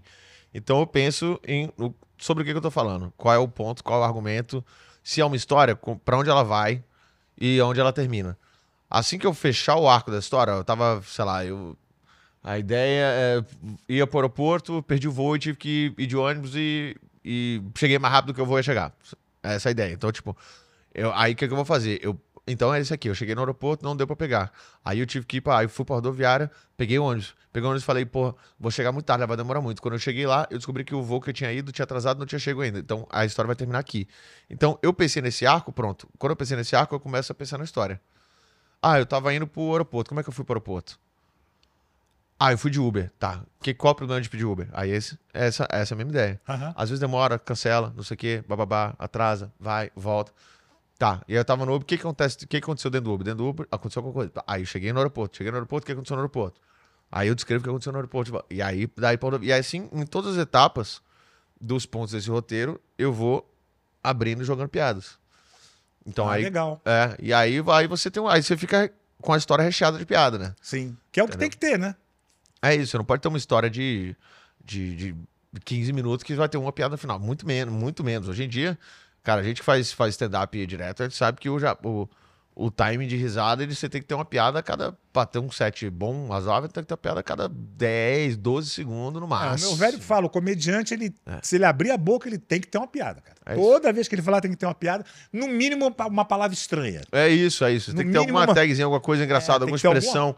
É. Alguma, alguma piadinha tem que ter ali a cada 8, 10, 12 segundos. E assim, a, a gente tá, a gente estava trabalhando com 10, 12, mas isso é uma coisa que até eu falei no meu solo. Saiu uma pesquisa da, da Universidade de Cambridge, cara, que é de, é de 2015. Eu acho que de lá pra cá já deu uma. Que foi feito 3.500 pessoas uma pesquisa para definir o tempo de atenção focada do ser humano moderno. Quanto tempo a gente fica focado sem dispersar, o que pra gente, comediante, é é essencial, porque a pior coisa que tem, é tu tá contando a piada, tu vai chegar no punch, alguém interrompe e aí você tem que começar de novo. Você não vai começar de novo. Quando você voltar no punch, você vai falar uma palavra, falar o punch, a pessoa faz, caga a piada. É, porque o ritmo. Quebra o ritmo e caga a piada. Então, se a pessoa ficar dispersa, você perde a piada. Ou seja, você não pode deixar de dispersar. Ou seja, você tem que bater antes desse tempo de atenção, Aham. desse, desse, desse tempo de dispersão. E essa pesquisa aí, com 3.500 pessoas, chegou à conclusão de que o ser humano moderno a- atualmente está com 8 segundos de tempo de atenção focada. E isso é uma Loucura, parada. hein? É uma loucura, é uma loucura. Isso é uma parada que alterou, mudou, inclusive, até a indústria musical. Porque você vê as, as músicas hoje em dia não tem introdução mais, ela começa no refrão já. Sim. Você vê, as séries não tem mais abertura, já Não tem mais reparou? abertura. É isso. Porque senão é, o cara não. O cara, É só a chamada. o cara já é só- muda, já. já... É isso. Então, assim, não. É, cara, os, os filmes não tem mais os créditos no começo, não aparece. Exatamente. Não aparece mais nada. É só dirigido por. Blá, blá, blá, começa o filme, nome não sei o quê, e depois o crédito tá tudo no final. Porque senão a galera. E isso é uma, uma loucura, porque a gente tá tão acostumado a ter tanto estímulo o tempo inteiro, né? É uma tela do celular aqui, mais uma TV ligada aqui, com uma coisa no fone, mais gente passando em volta. Então é tanto estímulo que quando você para pra ver uma coisa só, teu cérebro fica buscando mais coisa. É uma espécie de vício, então ele fica buscando mais coisa. Então os caras tá te olhando no palco ali, demorou mais coisa que ele tá fazendo show no baile, vê o garçom passando e olha pro garçom. É, é. É. Ou ele vê um negócio caindo, ele olha pro lado, ou ele conversa, ou ele pega o cardápio, ele vai olhar enquanto tá ouvindo, porque tá muito acostumado a ter muito estímulo, muito estímulo muito- a- a- ao mesmo tempo. Então a gente tem que ir cada vez mais acelerando o ritmo da gente pra fazer piada. Então, tipo, é isso, é, se passou de 8 segundos. No teatro é um É pouco mais quase uma, fácil. quase uma ejaculação precoce de, de, de, de- de- né? No teatro é um pouco mais fácil, né? Porque não tem. É, é- pô. a, a- a quantidade de distrações é muito menor. Exatamente. O cara tá sentado ali focado, plateia escura. Né? O cara. É isso. Tá ali e aí tá de boa. No- Quando é bar, aí já é. Aí é, cara, é correria. Porque aí passa alguém aí que derruba um copo, aí não sei o que, alguém fala alguma coisa, É. aí. Não, corporativo, então, meu amigo, Nossa. É um terror, né, cara? É, tá- Devia nem estar falando isso aqui, porque não, não vão querer contratar a gente. Ah, não, cara, eu Mas faço. o meu, eu é faço, eu faço corporativo, mas eu não faço tanto porque eu tenho uma série de exigências pra fazer. Que de- dentre elas é. to- Tem muito corporativo que fala: olha, tudo bem, mas ó, vamos fazer aqui com a gente, mas você não pode fazer piada disso, não pode fazer piada daquilo, não pode falar palavrão, não pode falar palavras que podem ser. Não, sem palavrão pra mim não É, dá. então, eu falo, ó, desculpa, sem palavrão Sem não palavrão dá. Por quê? não dá, cara. Porque a base da minha arte é parecer uma coisa real. E ninguém fala na vida sem ter palavrão. Eu falo palavrão. É claro que Quer vou- dizer, tem gente que não fala, mas digo, a grande maioria fala. é, eu, eu falo, cara, eu falo pros caras, eu falo, cara, então, eu tenho 15 anos de carreira, eu sei o que, que se deve, o que, que se não deve falar numa empresa. Eu não vou chegar aqui numa empresa e, e fazer um texto de casa de swing gozada na cara. Eu entendo, calma. Mas Você não quer que eu fale um porra, um merda, um caralho? Pelo amor de Deus. É, gozada na mão dá uma Na mão. na cara não dá. Na né? cara, porra, é foda. Na cara, às vezes, uma, uma gozada na, na barriga que faz aquela piscininha no umbigo aqui, que é uma coisa que todo homem já passou. Desagradável, inclusive, de limpar. Os caras tá rindo ali, porque tu tu já passou. Você, bota o, o, o bagulho aqui, ó, pau, aí tirou, e aí ainda tá molhado e gruda o papel no teu umbigo, que não sai nunca mais também. Aí tu tem que gastar um cotonete pra limpar o umbigo. Olha que desgraça na vida. Essa é coisa da vida do homem que ninguém comenta. Acontece, mas ninguém fala, Ninguém né? fala, ninguém fala, ninguém fala. Ah, já fica essa dica, viu, mulher? Se você por acaso vê um cotonete que tá no, no, no lixo e não tiver sujinho de, de cera, Não de tiver ouvido, amarelo, né? é o cotonete que tava usando pra, pra limpar a piscina de porra no umbigo. Fazer a asepsia. A asepsia do umbigo da, da, né? da, da- da piscina. Foi a, a drenagem da piscina. A corporativa é punk, cara. Assim, é. Todo, todo lugar onde você vai fazer, onde o público não foi ali te ver, Ah, sim. onde você, o artista vai até o público, isso é muito complicado. Cara, uma vez eu fui fazer um show, cara, em Rondonópolis. Eu achava que era em Rondônia, não é? Acho que é Mato Grosso, né? Pois é. E aí cheguei lá, cara, era um evento de advogados pecuaristas. Final do evento, não sei pra que con- contratam comediantes pra final. Tá todo mundo cansado e ninguém quer ver humor, É, né? é E isso. o show foi um horror, cara. Você devia, um solo devia ter uma hora, demorou 40 minutos, porque ninguém ria. Ninguém ria. Corta, 20 minutos era só Não, risada. né, primeiro é o corte. tempo do riso que já é cortado, já não tem. Aí depois você vai se desesperando, Você vai você acelerando. aumenta pra- o ritmo e vai cortando coisas que você já sabe que não vai rolar, né? Aí acabou o show, uma fila de gente pra tirar foto comigo e todo mundo elogiando demais. Eu falei, foi esse show que você viu agora? Você tá falando desse show que você viu agora? Depois falei pro produtor, não entendi, cara. Todo mundo é, é, me elogiando aqui. E o show foi ruim, né? Falei, ah, aqui ninguém ri, não. Oxi. Ótimo, ótimo lugar pra você contratar um comediante, né? Legal, deixa eu, já, eu só passar um rádio aqui pro pessoal da comédia pra avisar que não é um bom lugar pra vir. Pô, bicho, o cara, nem- num lugar onde ninguém ri, você contrata um comediante. Né? Cara, eu já. Cara, foi, foi. Qual, qual foi o teu pior show, assim? O teu, Ah, teu grande mico? E todo mundo, né? né? Todo comediante já passou por Cara, situações. tiveram alguns, assim, tiveram alguns. Assim, acho que o pior até, eu até conto no, no Itatiana, que foi a virada cultural. Porque a virada cultural de São Paulo, que era um show que eu. Não, isso foi uma história trágica, né? Foi, é, foi a pior decepção da minha vida, aquele ali, foi horroroso. Mas teve. Cara, eu vou, uma, uma mais leve que é, que é engraçada, teve uma do. Um evento que eu fui fazer para uma empresa que era uma. Era, não empresa, era um sindicato de locadora de, de veículos de, de Recife. Então era um almoço, um evento na hora do almoço. Não, com comida, cara. Com... É, então, o evento na hora do almoço, que só que era sindicato de locadores. Então era uma porrada de funcionário de locadora, diretor de locadora. Então, os caras que estavam ali, meu irmão, pra trocar cartão, Fazendo networking negócio, ali, né? Os caras networking, caralho. Então, ele virou e falou: Nil, eu vou te chamar aqui, é um evento rapidinho e tal, não sei o quê, fazer 25 minutinhos e tal, beleza, eu vou te chamar. Aí eu vou só subir, dar uma palavrinha pro pessoal. E aí eu faço. Eu falei, tá, mas subir onde? Ele falou assim: cadê o palco? Ele falou: não, não tem. Eu fiz, oi? Era só um restaurante. assim. Eu falei, não, não tem. Você fica aqui do lado do piano aqui. E aí tem uma. Eu falei, cadê a luz? Ele falou, aqui, ó. Era uma lâmpada assim, ó. Você- Não, a luz é essa aqui. Aí não, você fica aqui, ó. Aí você fala, mas aí também é sem fio. Se você quiser, você anda nas mesas. Eu falei, eu não sou mágico, não, irmão. Quer que eu vou andar nas mesas? Eu, tô... eu vou falar, ó, escolhe uma carta. Errou teu cu. É isso que eu vou fazer. O que, que eu vou fazer? Fazer uma coisa, não, faz uma coisa intimista. Faz pra uma mesa aqui, É, faz pra uma mesa ali. é, então. Aí eu. Aí, eu- aí- aí ele falou assim: não, não, mas vai dar certo. Pessoal, nosso pessoal adora. O pessoal gosta da brincadeira. E aí, meu irmão, uma barulheira do caralho, os caras trocando cartão e conversando. Aí ele falou: vou dar uma palavrinha lá, eu começo, você faz. Eu falei, pô, cara, mas não sei se tem condição de fazer, não. Ele falou, tem sim. Ele pegou o cheque e botou no meu bolso. Agora tem condição de Ah, fazer. então vamos, né? Vamos Agora lá. tem. Tem conta pra pagar, né? Aí ele veio, subiu, ele falou: Bom dia, gente, tudo bem? E o cara, presidente do sindicato, começou a falar e as pessoas. Era o chefe ali, o cara. o chefe, as pessoas cagaram solenemente pro chefe, como se, o fosse. presidente, se cagaram pro presidente, mas Esse é o, é, o- parecia, meu irmão, falou se você, podia botar uma samambaia ali, era mesmo o nível de atenção que ela ia receber. Cagar, ninguém nem virou a cabeça pra olhar pra ele. Eu digo, porra, tá aí, beleza, é isso aí, né? Mas o cheque tá no bolso, vamos fazer.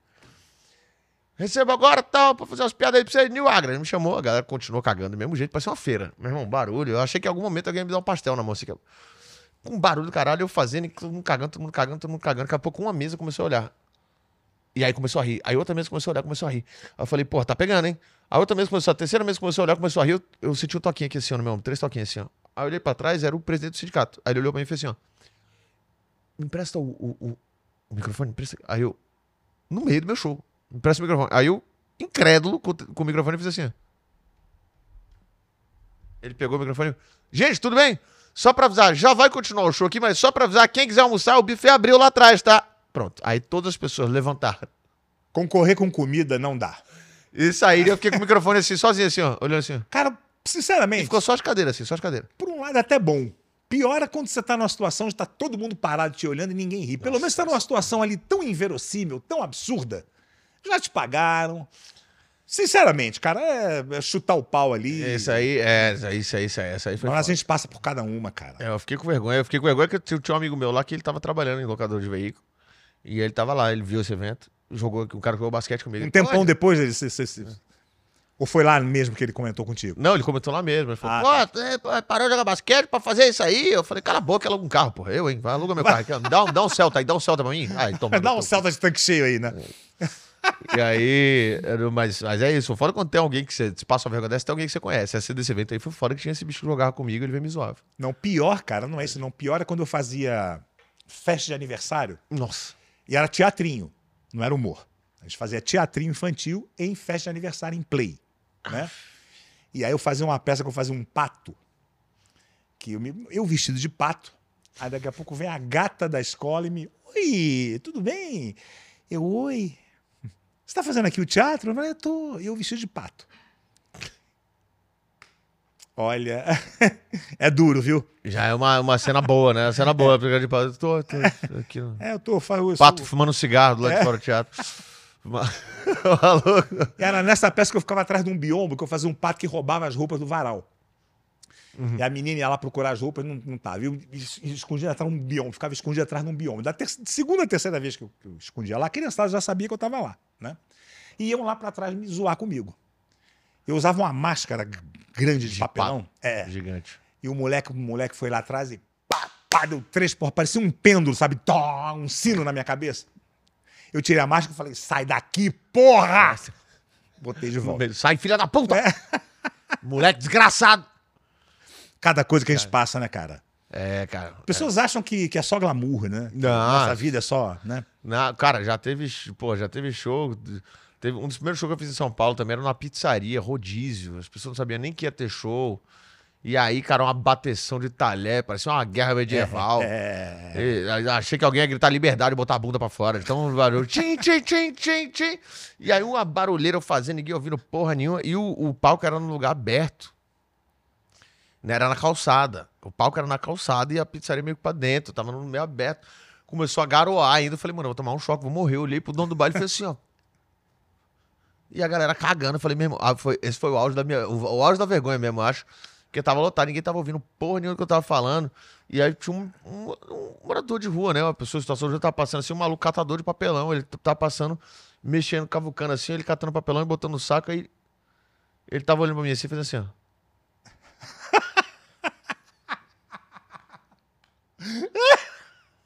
E eu fazendo show, olhei pro lado assim, na hora que eu dei uma pausa, olhei pra ele e falei, que foi? Ele falou, povo faz qualquer merda por dinheiro mesmo, né? Eu digo, vai tomar no teu cu, tô catando papelão, meu irmão. Tô, tô aqui te- tentando arrumar meu almoço que nem você, tá me julgando aí, babaca. E quase, porra. Isso é uma derrota, hein? Cara, esse cara, essa aí foi foda. A cara de julgamento do catador de papelão foi triste. Ele olhando pra mim assim, Tipo, porra, que. nossa. E vem cá, é, é, é, fora o basquete, você já fez, já trabalhou em, em emprego normal? Você já, já fez coisa. Já, cara, eu já trabalhei, já, já trabalhei em- numa empresa. Você já fez coisa que você não gosta? Assim, é isso que eu quero Ah, dizer. caralho, já. Trabalhei em empresa de água, fazendo pesquisa de mercado em. É, cara, faz, faz, pra gente que é artista, assim, fazer o que não gosta, cara, é muito punk. eu Nossa, já, eu já tanto- passei também por. Eu já, já fui aquele cara da, Situações da, assim. da pranchetinha que faz pesquisa, tanto na rua quanto na empresa. Sei. vai nas bancas lá e pergunta, ah, tal, qual é- tudo bem, qual é o nome da empresa e tal, quantas águas você vende, quantas águas você compra por semana, que, qual é a, que marca de água, que era uma empresa de água. Só que isso é no Recife, né? Tem um povo que é meio, o povo é bruto, né, pô? É, Tem um povo que é bruto. é, tem. Eu lembro Chucro, né, pessoal? É. É, teve um cara que eu fui fazer a pergunta pra ele, aí eu falei assim, tudo bem, isso e tal, desculpa atrapalhar seu dia aqui, eu sou da empresa tal, eu queria fazer uma pesquisa aqui de água, da, da marca de água do senhor, pra saber aqui da sua banca. Ele falou assim, posso fazer? Ele falou, vai demorar? Falei, é bem rapidinho, seu pai, bem rapidinho mesmo. Ele falou, tá certo, mas não vou responder nada pessoal não, hein? Eu falei, perfeito. Qual o nome da empresa? Ele fez, isso é pessoal. Eu digo, Porra! Como assim pessoal? Ele falou, a empresa é minha. Eu digo, meu senhor, porra. Aí você, porra. Aí... Ah, o nome, Banca do Zé, tá? Banca do Zé. Qual é... A próxima pergunta era nome. Aí eu falei, o senhor quer saber? Acho que é meio pessoal a mesma pergunta. Eu, vou lá. eu falei, eu, se eu perguntar o nome desse rapaz, a empresa ele mandou tomar no cu, se eu perguntar o nome dele, me dá murro, eu vou embora, deixa pra lá. Tive esse, esse emprego horroroso, porra, no sol, andando pra caralho. Aí eu falei, porra, aí eu peguei outro emprego que era. Fazia pós-venda numa empresa de venda e manutenção e calibragem de produtos para indústria é, é, química e, e, e para indústria de, de, de, refino, né? De, de açúcar e tal e tudo mais. Então, tipo, eu vendia uma porrada de instrumento e, e ligava pros clientes para perguntar as coisas também. Era chato pra caralho, botando as coisas em planilha e porra, em Excel e. Eu, essa época eu desenvolvi uma gastrite, cara, porque eu tomava dois litros de café por dia só pra ficar acordado. Eu nunca tava horroroso. Aí já trabalhei em empresa de decoração, também carregando sofá, instalando cortina. Hold, era hold de. de, de, de... Hold de sofá, é. hold de sofá. Caralho, meu irmão. E era uma empresa que era, fazia uns móveis mais, mais refinados, assim, né? Então, eram os, os clientes ricos pra caralho. Então, só que o, o, rico é a pior desgraça que tem. Que o rico, ele, ele paga 20 mil no sofá e o sofá tem 4 metros e não cabe no elevador. Aí ele paga 15 mil no sofá, ele quer economizar 500 conto do içamento e você tem que subir de escada. Carregando a porra do sofá. Porque para subir de escada é 200, para o içamento é 500, ele fala, sobe de, sobe de escada. Pagou 15 mil no, no, no sofá. 15 mil no sofá. E... É, é. Por isso que ele é rico, talvez, né? É. É. e aí, só que assim, mano, e aí tinha um sofá, velho, que esse eu lembro até hoje, eram dois sofás, assim, de. Dois sofás de quatro lugares e uma peça no meio, que era em L, né? Então, duas peças enormes, mais uma peça do meio. E esse sofá o cara queria, porque queria a pé, o pé dele de, e a estrutura dele de alumínio. É de ferro, né? O pé de ferro, né? Então era um, um, sofá pesado pra caralho. E aí fui eu e outro entregador. Fui chegar lá, não coube no, no elevador. Falou, ó, tem que fazer o içamento, não sei o que, tal, tal, tal, tal. Não vou fazer içamento, não. De escada. Décimo cara, terceiro andar, né? Vigésimo segundo. Caralho. Mano, foi o dia inteiro pra subir aquela desgraça, aquele sofá lá. Eu e mais um maluco, o crente, Maguinho também, outro mais magro que eu, pô. Sofá pesado pra cara. Sofá, nossa, nossa senhora. Sofá, parecia uma foca morta, pesado. A gente não tinha jeito de pegar aquele. Sabe a pessoa quando desmaia no teu colo? Que ela sei, fica até mais, mais pesado, você pega, não tem jeito, a pessoa. Vai, Toda troncha, né? Toda... O sofá parecia que ia derramando na mão da gente, assim, e e a parede toda de chapisco, o, o, o tecido do sofá fininho, se encostava, rasgava. Se rasgasse, a gente pagava o tecido. Nossa, uma desgraça. A gente começou a subir o sofá 8 e meia da manhã, cara. A gente foi terminar, acho que eram umas. Cara, bem umas 7 e meia da noite, assim. Foi quase 12 horas para subir essa desgraça do sofá pro velho rico miserável. Você sabe Mas que eu fui, é. eu fui barman em Nova York durante um tempo. E não tem nada de glamuroso nisso, né? É, não. Absolutamente nada. Eu trabalhava num lugar que os, os, indianos eram um grupo de indianos. Os caras tratavam a gente que nem merda, tratavam a gente que nem lixo, né? E eu já era conhecido nessa época. Então um dia chegou um grupo de assim, mas tinha umas 12 brasileiras numa mesa. Começaram a me reconhecer, me chamaram para tirar foto, aquela coisa. Os caras ficaram assim muito bolados, né? Que porra é isso? Né? É, me chamaram, o que, é isso aí? Falei, não, que eu sou ator, eu sou, né, são brasileiros, estão me reconhecendo aqui. E eu estou me pedindo para tirar foto e tal. Você sabe que o tratamento mudou, cara? É mesmo? É, passaram a me tratar, não bem, mas um é, pouco, um pouco melhor. Humanamente. É. Começaram a me tratar feito gente. É. Né? Você vê como uma tietagem assim, mesmo sem me conhecer, sem saber de quem, quem eu era. Cara, mas isso é um, isso é um bagulho aí também que, que, que rola muito. Que eu fui. Mas isso muda com tudo, assim, né? De é. todo tipo de gente, assim, de, de interesse para todo tipo de interesse, assim mesmo. Porque, assim, é por isso que eu falei que aquele negócio das mulheres que você falou é um bagulho que eu, pra mim, eu tenho que bater um papo primeiro. Uhum. Porque pra ver quem é, como é que é a pessoa, qual é dela. Porque, meu irmão, cara, quando eu, eu era, jogava basquete, ou quando eu carregava sofá, não, não era. Ninguém queria dar pra mim, não, filho. Era um Sei. trabalho. Hoje em dia, do nada, porra, eu fiquei solteiro. Quando eu não sei que foi solteiro, meu irmão, mas foi uma quantidade de gente arremessando buceta na minha cara que eu tive que dar uma desviada, assim. E aí, depois você tem que ver qual é, né? Porque. Claro, não tá ligado? Que... Você sabe que o meu pai, quando conheceu minha mãe, e assim, mas só pra deixar claro, tá? Não acho ruim, não pode continuar arremessando você na minha cara, é ótimo. Eu acho. Tô super aí. né? É, aceito, aceito arremessos vaginais na, na minha face. É melhor que uma pirocada na cara. Ótimo, né? É. Não, vez ou outra tem uns caras que tentam dar umas cusadas na minha cara também, mas é. Eu não, não trabalho nesse âmbito aí, nesse âmbito aí. Infelizmente, infelizmente, que eu. A, a coisa que eu mais queria ser na minha vida era bissexual. Porque tu vai pra uma festa e fala, meu irmão, tá todo mundo no cardápio. É, o Pau, dia- Quem o dia- vacilar, toma. O Woody Allen que fala, você ser bissexual, você aumenta em 50% sua chance de pegar alguém na balada. É isso, meu irmão. Tá na balada ali, pô, é rola, é buceta, é, o que tiver aqui, não é porra, não é da tola pra dentro aqui. Se alguém vacilar aqui, tiver um cachorro no canto ali, o plau vai também, entendeu? É. Era os, os, os caras. É, é por isso que eu falo, bissexual não tem o que reclamar, não. Mas não tem não mesmo. tem o que reclamar, não. É, ser bissexual é difícil. Ah, vai se fuder. E ele acha bom. Tá ótimo. Tá feliz? É isso. Tá bom. Mas o meu pai, quando conheceu Eu minha queria, mãe... porque eu realmente, o negócio do tesão no cara, eu não consigo. Eu não. Cara, assim, eu, eu- eu vou, eu vou chegar não, lá. coisa minha, claro, cada Não, um não, tem seu tesão aí, logicamente. Mas- mas então, só, só pra eu, só pra eu É. não desviar tanto. O meu pai, quando conheceu minha mãe, minha mãe era uma estrela do teatro de revista. Minha mãe era uma mulher espetacular, enorme, linda. Aliás, essa foto, a produção vai colocar uma foto dela, Rose Rondelli, uma mulher muito bonita. E o meu pai sempre foi muito feio. O apelido dele nessa época era Jacaré Engomado. Jacaré engomado. Meu pai era feio pra caralho, assim, bicho com aquele. Jacaré engomado. é Era, era como, era como, como o Lúcio, eu baixei aquela cabecinha, com aquele joelhinho, meu pai era todo, todo, de- meu pai era É. Todo cubista, errado. Como a, como a gente faz lá é todo errado, bichinho. Aí, ó, todo, todo errado. errado. E minha mãe, cara, porra, um dia eu perguntei, mãe, mas o que que houve ali? O que aconteceu? Ela falou, cara, o talento do teu pai, inteligência e o papo dele, não tinha pra ninguém. É isso.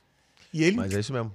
É, a galera me pergunta, a galera- a mas mesmo antes de eu ser conhecido, assim, é claro que eu não tinha essa oferta toda- toda de coisa, mas as- a- geralmente as meninas que eu namorava eram meninas que geralmente eram, eram meninas bem bonitas e tal, mas é, é muito isso. Porque eu, eu sempre tive aquele bagulho, como eu não sou aquele, aquele cara bonitão, aquele olha e acha que tá tudo feito, Aham. eu penso, pô, cara, se eu não tenho isso aqui, eu tenho que ter isso aqui. Eu tenho que ser um cara legal de conversar, eu tenho que ser um cara bom de papo, eu tenho que ser um cara gente boa pra essa menina falar assim, pô, esse maluco tem alguma coisa que me interessa. Eu tenho que, ter, eu tenho que oferecer alguma coisa. Aham. Tudo bem que eu tenho um grande no pau, mas eu, a- eu até então ninguém tem quanto sabe. de rola? né? Eu tenho, eu tenho uma. Oi? Eu Você tenho, tem quanto de rola? Quanto de rola? Eu tenho, cara, quase 20. 19, Quase 20. 19, é quase 20. Eu sou um Saindo da piscina, né? Eu podia falar 20, no frio, no frio. Inverno polar. Não, mas é, não, falando sério mesmo, é é quase 20. Eu falo quase 20 porque eu sou um cara bem honesto. Eu podia falar 20, é quase lá, é 19. 19 bom, aquele 19 bom.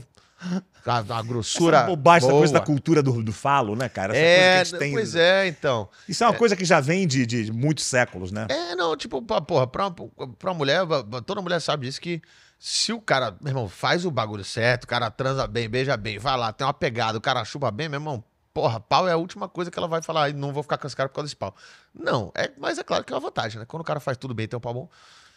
E eu sempre fiz questão de aprender a transar bem e, e fazer os bagulhos, porque pro feio toda transa é potencialmente a última, a gente sabe disso.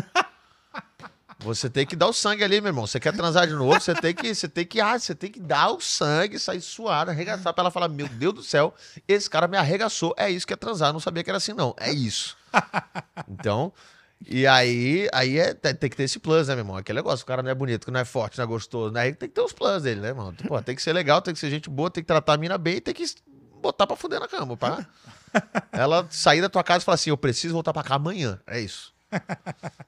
Então Tá aí é, é- é esses bagulhos assim, né? Tem, tem que, tem que, tem que, tem que achar. Cada um acha seu ponto ali, né, meu? Agora só, mudando de pau pra cavaco, é... uma coisa que eu ouço muito é, porra, Niso, o humor bom, era na época do teu pai, porra. Hoje em dia, humor agora, né? E, e- e uma coisa que eu ouvia, por exemplo, na escolinha, quando eu, quando eu fazia a escolinha, que tinha aqueles comediantes Brandão Filho, aquela galera já com 80 anos, Walter Dávila. Sim. Eles falavam, pô, o humor hoje. né, bom era na época do rádio, pô. O humor hoje é, tá bom, tem a escolinha aqui, é bom, tem, né? Mas não, não é mais como era. Eu tenho certeza que na época do rádio, Eles falavam. os velhos falavam assim: ah, o bom era na época do teatro de, de, de, de- de repertório, Procopio Ferreira. Hoje em dia, o rádio, essa coisa chula. O, o- o ser humano ele nunca está satisfeito com o seu tempo, né? Não, e Tudo no meu tempo era melhor. é o, né? o, o saudosismo. O saudosismo é uma coisa Sim. que, que ela tem, uma, tem uma, é um apelo emocional com as pessoas. Exatamente. É, É o que te lembra a tua infância, a tua adolescência. É tal, né? isso, é aquele, ne- é aquele negócio, ah, mas antigamente os caras jogavam melhor do que hoje. É, vai botar agora, ou vai quê." botar o Romário, ou vai botar o Neymar jogando com o Pelé. Pô, não, não ia nem, né? É, então, E, mas. não, e, o, e o humor, ele é muito temporal, né? Ele, é- o humor, Temporal. ele é muito É. datado, né? Porque o humor, ele... Primeiro, ele fala muito da atualidade, Sim. né? E ele também, ele segue o ritmo, né? Desculpa, ele segue o ritmo, que é o ritmo da época. Você vê, por exemplo, você, você ouve um, um programa de rádio dos anos 50, era um sketch de seis páginas. É. Porque o cara não, ele estava ouvindo o rádio, ele não estava só ouvindo o rádio, ele estava ouvindo, estava cozinhando. tava- Então tudo tinha que ser muito bem explicado. Passado tal, com. né? É, tava dirigindo, tava fazendo alguma coisa. Exatamente. É, então, isso é. A, a comédia, ela é. a- o humor é um experimento social, né? Então ele, ele vai acompanhando o tempo que ele tá. É, toda pessoa, ela compreender uma piada, ela precisa ter informações sobre aquilo, ela precisa se identificar com aquilo. Então, por exemplo, eu, eu sou um cara que eu sou fascinado por astrofísica e cosmologia, é uma coisa que eu faço no meu tempo livre. É, eu gosto de estudar astrofísica. Não tem uma piada sobre astrofísica. É, realmente é um tema difícil de você fazer, né? É claro, não tem uma piada sobre astrofísica. Porque se o cara tem que entender disso. se eu subir e fizer 10 minutos de astrofísica, quem é que vai entender a piada? Vai ter um, duas pessoas na plateia de 300. Então, eu tenho que saber quem é meu público. Ah, porque o humor de hoje é muito chato. Se o humor de hoje é muito chato, o humorista, ele tenta achar o público. Sempre. A gente não vou falar do que eu quero falar e acabou. Ninguém faz isso. Ninguém. O George Carlin, quando... Não, um George ano- Carlin é mestre. Né? gênio, um gênio da- da- do humor, um, cara, um dos caras mais polêmicos de todos os tempos. O George Carlin, no- no- um ano antes dele morrer, ele falou: hoje, hoje, com uma carreira consolidada, um ano antes de eu morrer, eu falo 70% sobre o que eu não quero pra chegar nas pessoas e 30% sobre o que eu quero. É, Então, você cara vive fala- disso, né, É cara? lógico. você tem que fazer uma coisa comercial, porra, porque senão... É, a galera, a- o, o que muita gente que reclama do, do humor de hoje em dia esquece é que o humor é feito pras pessoas. Ninguém. É, é, é muito diferente, sei lá, da, a- da música, por exemplo. A música pode ser uma experiência mais interni- internalizadora. Você, você pensar um negócio, sentir aquilo e soltar aquilo, se expressar. Pra você falar, cara, isso aqui é o, é o que eu amo fazer. Ver o que vocês acham. No humor, não, a gente precisa necessariamente ter a compreensão das pessoas, de ter então eu Exatamente. preciso saber onde é que tá a mentalidade social, o que, que as pessoas estão pensando, do que, que elas sabem, do que, que elas não sabem, o que, que elas entendem, o que elas não entendem. Então, a, o humor da época é o espelho da sociedade da época. Exatamente. Então, se o humor hoje em dia tá mais restrito e mais e tá mais re- restritivo e mais, né?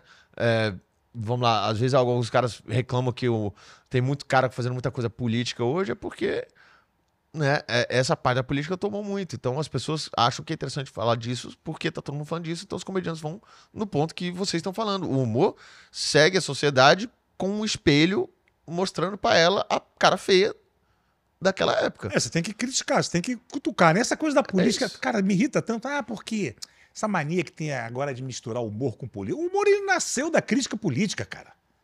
Entendeu? Você pode até veio não do- querer falar. Veio do bobo da corte, fazendo piada do rei pra Exatamente. todo mundo. Né? Lá no teatro grego já era assim. É isso. Né? Então, eu, cara, eu, eu, eu sou um cara que eu apanhei demais, demais por causa disso, assim. Que, E esse, e esse dito mimimi todo, o que, que, que você acha disso? cara, eu, eu entendo de onde vem eh, esse mimimi. Esse negócio, o cancelamento virtual é uma coisa Essa é que coisa não, de, de- aquela coisa que a gente falou também do povo Cara, ter voz, né? é uma povo coisa. ter- É, então, esse cancelamento virtual que todo mundo fala, ah, acabou a carreira do cara, muito pelo contrário. Se for olhar, todo mundo foi cancelado, principalmente de, de, de, de, sei lá, de humorista, de personalidade, porque foi cancelado. Depois do cancelamento, dobrou a quantidade de seguidor. Sei. O Léo Lins. Ah, é porque quer, vão cancelar o show do Léo Lins, vão cancelar não sei o quê. O Léo Lins tá com três meses de show esgotado pra frente de teatro de mil lugar. É, ele vai cancelar um aqui, outra prefeitura Entendeu, cancela ali, Eu- mas na grande maioria, Eu tô falando os absurdos pra tentar ser cancelado tem uns três anos. e não consegue. Ninguém me cancela, dá uma raiva. Só que. Aqui, é foda do negócio, é porque eu, eu tomei muita porrada desse negócio de política, por quê, cara? Porque eu sou um cara muito social. Eu falo de política exatamente como um bobo da corte. Eu sou uma parte do povo e eu vou sacanear a política em volta. Aham. Tá ligado? Eu, eu, eu fazia piada do Lula, fiz piada da Dilma, fiz piada do Temer. Na hora que eu cheguei, nessa época que já tava nessa agressividade política toda, no momento que eu fiz piada com o Bolsonaro, eu comecei a receber ameaça de morte, eu comecei a receber é, xingamento, eu comecei a receber 3 mil denúncias de grupo de Telegram que passava vídeo meu, 3 mil denúncias por dia no Instagram. O Só online, né? Ninguém, online, só ninguém online. te parou na rua Porra nenhuma. Eu, eu, te falou, né? Só fala pelo, pela internet. Não, né? teve, pra não dizer que nada de Bolsonaro, teve um cara só que ele puxou uma pistola e botou em cima da mesa no meio do show. E aí ficou olhando pra mim, com a minha, olhou pra minha cara assim. Só que é porque eu fiz uma piada, eu fazia uma piada do Bolsonaro. no- no- você lembra do, aquela do. Da. Da cada, toda virada de década tem uma, uma epidemia de grande porte no mundo. 2020 teve Covid, 2010 o H1N1 e 2000 teve a gripe, a, a doença da vaca louca, né? Que a gente, pô, só lembra daquele áudio que a gente recebeu por e-mail, né? Vazou o áudio da vaca louca agora. Que- Só que foi seríssimo. A doença da vaca louca, ela, ela espalhou e matou mais proporcionalmente na população bovina do que, por exemplo, o Covid espalhou matando a população humana. Foi cari... Então, é, o que é facilmente compreensível, porque já que todo mundo sabe que gado não usa máscara. Então, é uma piada que é. Tá ligado? Aí eu, eu fiz essa piada, e fiquei, foi bem na época que, porra, todo mundo sabia que, porra, tinha que usar máscara pra evitar de passar aí, tinha uns doidão fazendo. "Bã, bã, Não vou usar máscara. E aí, eu fiz essa piada, e aí o, a galera riu, e um cara Aí riu, mas a galera riu com medo, porque tava, era em Rondônia, que tinha uma base de Bolsonaro bem grande lá. Então a galera riu meio riu com, com medo, a galera riu com medo pra ver. E aí um cara gritou, tipo, na primeira ou segunda mesa, ele gritou, falou assim: a cidade aqui é Bolsonaro. Eu falei, é? Ele falou, é. Eu falei, foda-se. Aí a galera ah, estourou e riu, falar, ah, porra, pode rir, é zoeira. Todo mundo riu, quando todo mundo riu, esse cara sacou uma pistola e botou em cima da mesa. Bom, pelo menos só botou em cima da mesa. né? É, não, ele botou em cima da mesa, eu olhei pra ele, eu falei, cara, tá todo mundo rindo, tá todo mundo do meu lado. Esse cara, ele quer. Ele quer aumentar o pau dele. Ele quer. É, é, ele quer ser o machão que manda no cara. Tá todo mundo rindo. Esse maluco não vai puxar essa arma e dar um tiro em mim na frente de 300 pessoas aqui, que ele vai preso na hora. É lógico, pô. Cheio de gente vendo aqui, meu irmão. Não, Aí eu é- olhei pra é- cara dele, é- eu olhei pra arma e fiz. E fiz 15 minutos de Bolsonaro. E aí o povo rindo, rindo. Eu nem ia fazer isso tudo. Eu ia fazer duas piadinhas só. Falei, agora eu vou fazer pra, pra provocar mesmo. Vamos ver qual é desse cara. E aí fiz, fiz, fiz, fiz. E a galera começou a rir, rir, rir. Ele viu, ele olhou pro lado, ele viu que eu tava sozinho. Que numa dessa ele pensa, eu tenho 12 balas aqui. Eu dou dois tiros nele, tem 300. Se eu matar Tem ele, umas 10 balas, é. se eu matar ele, na melhor das hipóteses, eu morro também. Aham. Então não vai. Ele olha e volta e fala, puta. Que na verdade, babaquice. eu não sou o macho aqui, não. Na verdade, Aham. é esse cara aqui. Ele olhou, olhou, olhou, viu e volta, fez, foi murchando, murchando, murchando. Pegou a arma e guardou de volta. Quando ele guardou, que ele puxou a arma do, do coisa e botou aqui, eu olhei pra ele e fiz, guardou, não foi? Então, gente, voltando. É porque o, o resto do público não viu, né? Na não verdade. viu, não viu. Né, Nem meu né. produtor viu, cara. Na hora que terminou o show, ele falou, Nil, vamos fazer foto. Eu falei, vamos pro carro. Ele falou, por quê? O cara botou a arma na mesa. Ele falou, o quê? Eu falei, corre, viado, corre. E aí. Não, no palco eu sou macho Isso pra caralho. Na rua, na rua eu cu. Não, tá maluco? Eu sou doido, pô. Eu sou brabo, eu não sou burro nisso. Pelo amor de Deus, não corre. Aqui, ó, nós aqui. Não, e você é um cara que eu, que eu vi no- no meu dever de casa. Você é um cara que, assim como eu, cara, não, não gosto de arma, cara. Eu acho que. Não. Eu acho que arma ou é pra bandido ou pra polícia. Sacou? Eu acho tudo bem, você pode curtir. Eu acho, por exemplo, arma, eu acho uma coisa incrível em arma. É a mecânica, né? Sim, cara, eu gosto pra caralho. Eu assisto vídeo de arma pra caralho. A eu gosto da mecânica, arma, assim- do objeto. Não, eu da- acho incrível. A, a engenharia, A da- engenharia é incrível. Agora, cara, eu acho um perigo, bicho. Eu acho arma um perigo do caralho. É, eu, Eu sei que tem muita gente me, me- me dizendo agora que eu sou babaca, que bicho, mas eu sou É, não. totalmente contra. Eu, eu, eu também, eu, eu sou contra, mas eu, eu gosto. Eu sou um cara que eu. É uma, uma coisa que eu falo que falta na internet, que é conversar com os diferentes, né? Porque eu sempre falo isso. Todo mundo que é diferente de você tem alguma coisa pra te ensinar, porque tem informações que você não lógico, tem. lógico. Então, quando eu encontro com a galera, com alguém que é pró-armas e tal, eu gosto de bater papo e debater, É, sabe? o debate é. O debate é interessante. A gente, o problema da internet é que a gente tá perdendo o debate. Exatamente. A gente tá perdendo o debate. A gente tá, se separou cada um O pro lado aqui. antagonismo é muito importante, né? É, cara? claro, é, é lógico. Então, é, é, eu gosto de debater, assim, eu, na minha, na minha, na minha visão, é, essa visão de que o brasileiro tem que ter o direito de se defender, é, eu acho que é muito raso, muito raso. Porque no momento que a gente é um dos países que paga mais impostos do planeta, um dos países que mais, que mais mal remunera e mal equipa os policiais, você pegar a questão da segurança pública e jogar nas costas do cidadão, É, porque assim, olha, não é o cidadão que tem vai- que resolver É isso. claro, é isso. Né? Não é o cidadão que tem que resolver isso, cara. O que a gente tem que cobrar é equipar, treinar e pagar melhor Remunerar. a polícia e as forças de segurança e cobrar com que o governo faça isso, para que as forças de segurança ajam para proteger a sociedade, o que é a ideia delas. Ou você fala, não, pau no cu, não vão ter polícia mais não, cada um pega seu 38 É um e te vira. perigo, Vira Velho velho. Oeste, meu É um amigo. perigo. E muita gente É. não tem treinamento, não tem. E mesmo que tem treinamento, cara, esses caras, meu irmão, esses caras, os caras que são policial, velho, os caras, meu irmão, tem um, um treinamento intenso, mas do nada o cara, quando pega o primeiro tiroteio da vida, o cara, tra, porra, tu é ser humano, pô, tu tem medo pela tua vida, meu irmão. É, é. É tá ligado? cara. Então, assim, aí você é um maluco que fez 20 horas de aula de tiro, você tá pronto pra trocar tiro com quatro bandidos no meio da rua? Não tá, meu irmão. É na hora da adrenalina, da. Ninguém para pra pensar nem no efeito psicológico disso, cara. Tem um grande amigo meu que é, que é policial lá em Recife, que aí eu, eu perguntei pra ele, falei, cara, tal, e ele é Bolsonaro, inclusive, tal, também, era Bolsonaro, era, né? Até aí, veio depois de pandemia, ele mudou de ideia. Ele, ele, eu perguntei pra ele, eu perguntei pra ele, cara, mas tu acha mesmo assim que é bandido bom, bandido morto? A gente tá numa discussão social sobre coisa, ele falou assim, cara, não é necessariamente assim não, viu? Eu falei, como assim? Ele falou, ah, cara, tem uns caras que é sangue ruim mesmo, mas tem cara que, sei lá, tá roubando o celular aqui porque quer comer, então cada caso é um caso. Aí eu perguntei pra ele, cara, tu já teve que matar alguém em serviço? Aí ele falou, já. Nossa, deve ser punk, hein? Eu falei, e aí? Sabe qual foi a resposta dele pra mim? Ele falou, eu sonho com a cara dele todo dia. Imagino, cara. Porra, meu irmão, olha um trauma desse. Um cara que tá ali É um cara que é um profissional, é um né? profissional, ele é um puta pol- policial honesto. Bom, ele entrou naquilo ali porque ele via o policial no filme, que é o cara que protegia, que não sei o quê. E ele entrou com um objetivo muito nobre na polícia. É um cara que trabalha com isso ainda, pra manter as pessoas em segurança.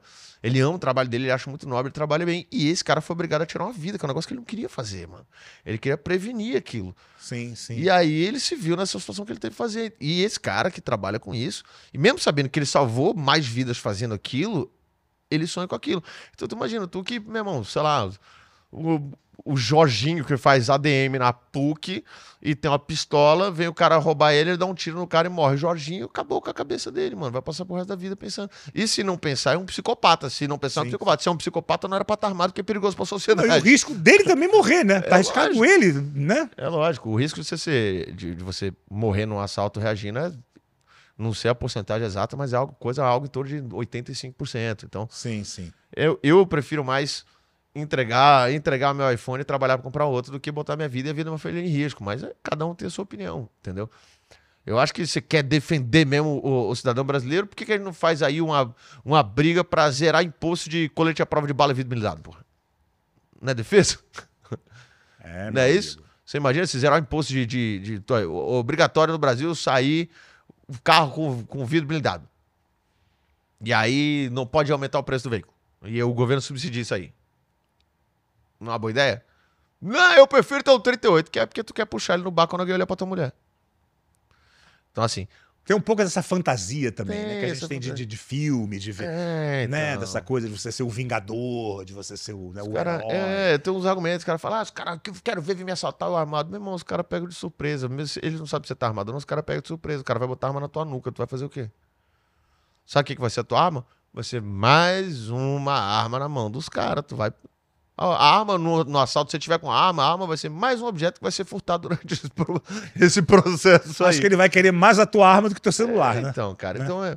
Assim, eu discordo. Claro que, meu irmão, se você tá assistindo isso aqui, você pensa diferente, porra. Caralho. cara, acho que o, pensar legal, diferente o é- importante é o debate e, a, e, tá ligado? A conversa por, ah, tem dados, ah, tem um país que ele funciona assim e o porte de arma é liberado lá e funciona bem. Pô, legal, meu irmão, coloca essa estatística aqui nos comentários, vamos debater, isso é importante, entendeu? A gente, como sociedade, debater o que, que a gente acha melhor pra gente, pra que a gente chegue em soluções e não a gente ficar discutindo e brigando pra caralho enquanto a coisa continua do mesmo jeito e ninguém anda pra lugar nenhum pra frente. É um perigo. Agora vem cá, voltando, a, voltando à vaca fria, você acha que o o humor, ele. ele. Essa coisa do limite do humor, isso é uma coisa que eu tenho um pensamento muito dúbio em relação a isso. Às vezes eu acho que não, que você pode falar qualquer coisa, mas também a gente está com um debate aberto aí muito sério em relação a esse novo pacto social, né? Que a gente. né, É, é gênero, é, é raça, é pessoas com deficiência e tal. Cara, o, o limite do humor pra mim é uma coisa individual. Por quê? Porque é, se ofender e se magoar é uma coisa muito subjetiva. É muito. É muito interno seu. É muito. Eu sempre dou esse exemplo que, tipo, porque toda piada é potencialmente ofensiva pra alguém.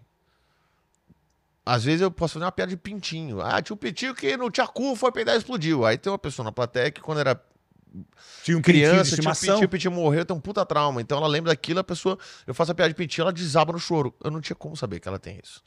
Que ela tem esse trauma. Toda piada é potencialmente ofensiva pra alguém. Então o limite é de cada um. Por exemplo, eu, por exemplo, sou músico.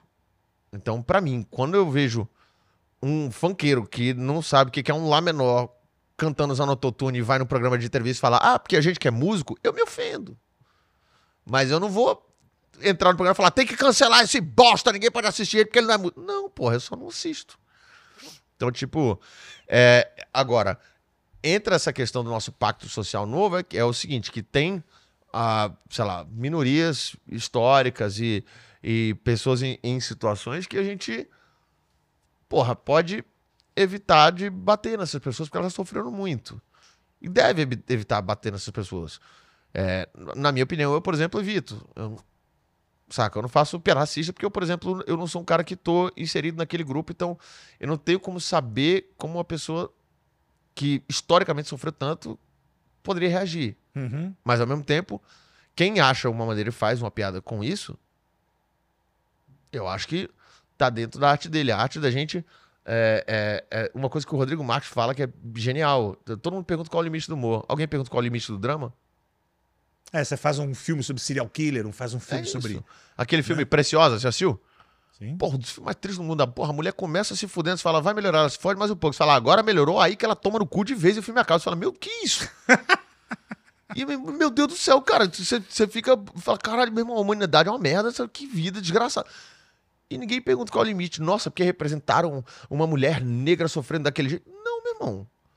Porque é um filme. Cara, Agora, se fosse- bem- muito bem colocado. Realmente é uma coisa que eu não tinha É, se fosse pensar. Se fosse um filme de comédia, tava todo mundo caindo em cima e xingando pra caralho.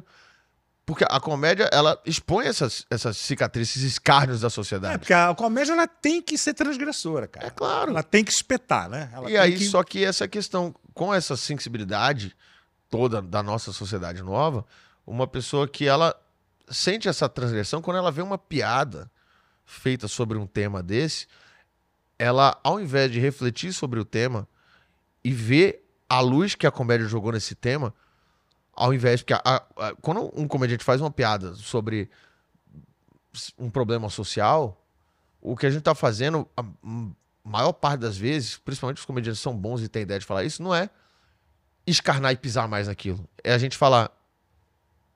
Tá vendo isso aqui, ó? Isso aqui acontece. Ao invés de a gente pegar esse tema aqui e essas pessoas aqui, ó, e jogar pra baixo do tapete e fingir que elas não existem. Então, quando a gente faz piada com. tá brincando no show e faz uma piada com um deficiente, faz uma piada com. Porra, faz uma, uma, uma piada com uma, uma pessoa que tem di- dificuldade de, de fala, de qualquer tipo de coisa que a gente faz uma piada.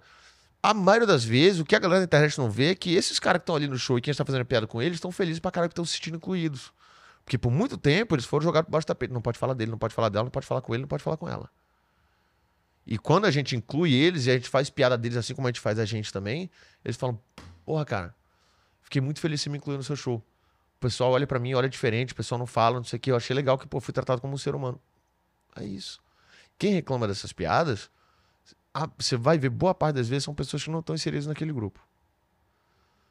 Quem reclama de, da- das piadas de, ah, não pode fazer piada com cadeirante. Não é cadeirante. Quando é um cadeirante que ele vira pra você comediante e fala, cara, eu sou cadeirante me senti mal com essa piada. Qual é a primeira coisa que a gente faz? Meu irmão, desculpe. Não era a intenção, a intenção era trazer o riso. Porra. Pô, mas se você se se ofendeu, eu, cara. Se eu se ofendeu, me perdoe. É a primeira coisa que a gente faz é pedir desculpa. Uhum. Entendeu? Agora fala, ai, você faz piada racista. A mulher loura do olho verde, milionária, que já foi racista 58 mil vezes na, na vida dela. O que, que ela quer usar? Ela quer usar a rede social pra apontar o seu erro, pra mostrar a virtude social dela. Complexo do herói. Eu quero ser o herói. Apontar o erro é virtude. É mais fácil eu apontar o erro dos outros do que eu mesmo fazer o certo. Com certeza. Então é só loucura. Então a internet tá cheia disso. Gente querendo apontar o erro, gente Cara, procurando o erro pra apontar pra poder ser A um herói. internet é um antro de doença, você para pra pensar, né? É, Cara, cara. é uma coisa de louco, né? E não tem volta, né? Assim. É. E pensa um pouco, a Tem, tecnologia. assim, é, é meio, é meio loucura, porque tem. Tem. Tem. tem. Você, a galera fala. É, estavam falando. Uns amigos meus conversando na época que tava tendo um negócio do. do, do, do, do 8 de janeiro. né? Ah, vai ter golpe, não vai ter golpe agora, o que aconteceu? Meu Deus do céu. E os caras falaram, cara, não tem possibilidade de ter golpe. Porque hoje em dia tem as redes sociais, tem as mídias sociais, o mundo vai inteiro saber. Eu falei, você sabia que Instagram, Facebook, internet, inclusive toda, é tudo concessão do governo, né? Se por acaso tomarem o governo e cortarem, não pega mais Instagram, não pega mais internet, a Não gente gosto. fica isolado do Os mundo. como a Coreia do. Norte fica, os caras acabam, os caras cortam no mesmo dia, meu irmão. Como tem países aí que. que... Coreia do Norte. É, é. A internet não pega, não funciona. Exatamente. É uma rede interna da Coreia do Norte. Você Só não tem, consegue- só tem o canal não que o governo quer, televisão, só tem o jornal que Não o. tem Google, não tem nada, meu parceiro. Os caras cortam, é tudo concessão do governo. Você acha, eu sou livre porque eu tenho Instagram. Meu cu, você é livre até o momento que eles querem que você seja livre. Na hora que ele. Ah, tomou o governo, pum, acabou. Então tem volta sim. Tem volta, tem. Não, não que eu tô dizendo que as redes, as redes sociais têm que acabar de maneira nenhuma, mas a partir do momento que vier tiver uma discussão aberta de fato sobre os problemas da internet e, e a, a, o impacto das redes sociais na mentalidade social do mundo, na hora que tiver isso aqui, isso aí vai começar a ser regulado. O algoritmo vai começar, começar a ser regulado para que né, é, não limite isso ou jogue ou leve pessoas a achar certas coisas simples unicamente por puro uso comercial, que é o que as redes sociais fazem hoje. Então, é, as pessoas te levam para. A, a, rede social te mostra certos conteúdos porque ela quer que te, você fique mais tempo ali, que você quer que você interaja com não sei o quê. Por isso que às vezes aparece para você conteúdo você, de coisas que você odeia e, o, e que você discorda muito, só para você entrar ali e comentar, para engajar, para você passar mais tempo ali discutindo e brigando. Então, para a rede social é importante incentivar, incentivar o teu ódio para que você passe horas discutindo na porra de um. Para você ficar ali horas discutindo ficar... a porra de uma, de uma, sessão de comentário, horas discutindo ali com outra pessoa, porque nesse meio tempo você sai pra outra página, antes ver outro comentário e ele bota uma propaganda na tua cara. Cara, é muito louco, né? Porque assim, daqui a pouco tá assim, você pensa é e já aparece ali para você, né? É isso, é tudo comercial, cara, é tudo comercial. Então, assim, é, é, a galera não entende isso. A internet, nossa, é um local de liberdade. Não é, é um, não é, é um local assim. que te dá a ilusão de liberdade. Não é bem assim. É isso, é um. A, a, a, internet é uma, é, uma, é uma espécie de labirinto que todos os caminhos dela vão dar para o mesmo lugar. Você vai chegar no mesmo lugar que ela espera. Agora, Nil, pensa Ele te assim, dá a ilusão cara, de escolha. De 20 anos para cá, o quanto a tecnologia avançou, né? Cara, absurdo. Você pensa, por exemplo, no, no início do celular, eu lembro assim, porra, tem um celular agora que você manda texto, cara. É, então. Você, porra, manda um torpedo, a pessoa recebe lá na hora. Você for olhar 20 anos atrás, cara, 2003... 2003, a, a grande novidade violenta no momento era você. Era o toque polifônico, porra. Exatamente. Que não era o. Pra ser, uma, pra ser uma musiquinha. Que tu baixava e aí uma música gostava. É, é, você é. mandava um SMS lá e, e, pagava, e aí baixava a música que você gostava pra poder. Botar no 2000, 2002, 2003 era isso. Cara, eu lembro Duro de Matar com Bruce Willis. Tinha uma, uma Bom cena. Die Hard, maravilhoso. Exatamente, tinha uma cena que. John McClane, né? John McClane. Tinha uma cena que ele, o cara passava um fax. Eu falava. Isso é coisa de Hollywood. Olha lá. O cara vai enfiar um papel aqui, sai, sai do Japão, um papel. Pô, essa, ideia. Caralho, um fax, maluco. Cara, é isso, as coisas. Pô, e como é que cara? vai estar essa porra daqui a 20 anos, né? Pois é. Assustador. Então, tudo. Tem um negócio não, não. agora que é de, de a, a, revolução agora da inteligência artificial que é muito louca, né? Que tão, tem um negócio que até o nosso glorioso dono do Twitter, doidão, o Elon, Elon Musk, o Elon Musk ele tá trabalhando numa coisa há uns anos já, que chama Neurolink. Neurolink. Esse Neurolink, a princípio, né? É, ele é usado pra, só para coisas medicinais. Por exemplo, pessoas que têm problemas de, de, de é, cerebrais ali. Por exemplo, um cara que, é, que ele é paraplégico, ele tem, teve um problema na, na coluna aqui. Então ele não consegue ter a ligação da mente com a coluna e aí por isso ele não se mexe. Mas as pernas e os braços estão bem. Só que a pessoa fica paralítica e não, não tem como resolver. O Neurolink, ele passa, vai ele vai botar aqui uma, uma, uma coisa séria aqui no crânio e ele vai e esse ele vai passar tipo uma série de cabeamento para refazer essa ligação. Então isso aí ele pode curar desde de paraplégico, tetraplégico, a cegueira, é, a é, surdez, a, a, Alzheimer, por uhum. exemplo, que é a falta de ligação na parte da, do cérebro que traz a memória. Então ele pode colocar aquilo, esse neurolink passar e e conserta essa parte do cérebro que tá todo qualquer problema e defeito cerebral, ele pode consertar. Disso aí pra frente. Isso pro bem. Agora imagina essa bem. porra pro mal. Pois é, disso aí pra frente, ele fala que o plano talvez mais frente é já colocar uma, uma ligação de internet aqui. Então você, dentro da sua cabeça, você faz uma pesquisa no Google. Deve ter uma lente de contato. E eu consigo, eu aí eu vou conseguir, por exemplo, te passar um arquivo por. Telepatia, entre Fala, né? pô, Anis, vê esse vídeo aqui, ó. E aí eu passo pra você e você tá assistindo. Porra. Surreal, cara. Que é uma maluquice. Que Assustador. Assustador. Demais. Assustador. E isso aí, a comunicação vai mudar completa totalmente. Imagino. Isso rápido, isso aí. Rápido, rápido, rápido. Esse... Questão de poucos anos, né? Não, esse primeiro teste desse, do Neurolink aí, do teste de, de coisa, ele vai para teste humano ano que vem já. Caralho. Desse só do. para caso de, de teste para medicinal, né? De. Sem o, sem o coisa da internet, do coisa e tal. Então isso é uma loucura. Aí fala, ah, não, mas só quem quiser botar, vai botar. Porra. Como é que tu vai estar numa discussão com a pessoa que. Às vezes você vai ter que botar. Você tem que... todas as informações do, do, do, da internet na mente. E você não tem. E você não tem. É. Todo mundo pois vai querer é. botar. E aí o um momento que Se os caras quiserem te controlar, acabou. É isso. Assustador. Nil, É, é loucura. pra gente encerrar aqui, já que estamos aqui no, no Nisológico, se você fosse um, um animal, que animal você seria? O que animal você se identifica? Caralho, essa aí é. Hum. Cara, eu acho que o camaleão, talvez. Camaleão? É. Caralho. Imita aí um camaleão, então, pra eu ver. Eu vim de vermelho, como é que eu faço? O cara pega um-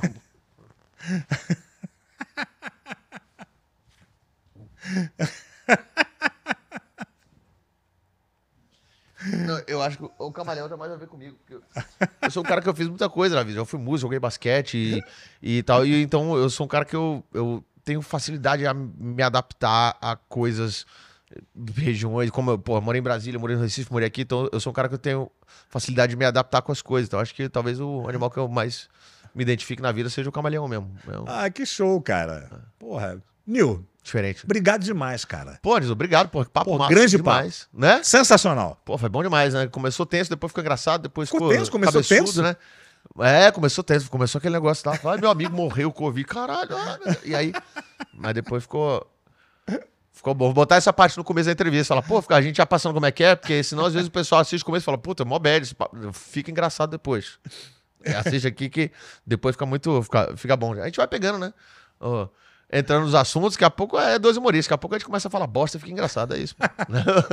Pô, obrigado demais, meu querido. Pô, Nilson, obrigado você mesmo. Obrigado Pô, pelo convite. Uma honra estar aqui imagina. com você. Um, um- um humorista do, do- do seu calibre, né? Pô, você ser um cara que, que já foi assistir meu show pra mim. Falar, pô, eu fiquei até nervoso o dia que você Cara, foi. teu show é muito foda, velho. Vou te Pô, falar. obrigado, meu irmão. É, Bom demais. eu, eu gosto demais de fazer isso, cara. Eu gosto de, demais, demais, demais. Poder fazer o que, que ama é um privilégio muito grande. Demais, demais. É, é, é por isso que, cara, eu fico feliz, eu sou muito grato a todo mundo, cara, que me acompanha, que vai nos shows, que assiste, porque é, é, a galera pergunta, pô, Nil, tu tira foto, se encontra na rua? Eu falo, claro, meu irmão, vocês pagam minhas contas, vocês são loucos. Porra. Não é não, meu irmão? Então, é, eu sou grato demais, assim, essa galera sempre, assim, que vai O carinho do assistir. público é muito legal, Demais, cara. É muito demais, gratificante. Demais, né? demais. demais. E, e também eu sou grato muito aos meus, meus amigos comediantes também, mano, que todo mundo, velho, os caras sempre dão força, sempre ajudam. Tipo, tanto, porra, na vida de bater papo, de conversar, de texto, de divulgação, de tudo, pô.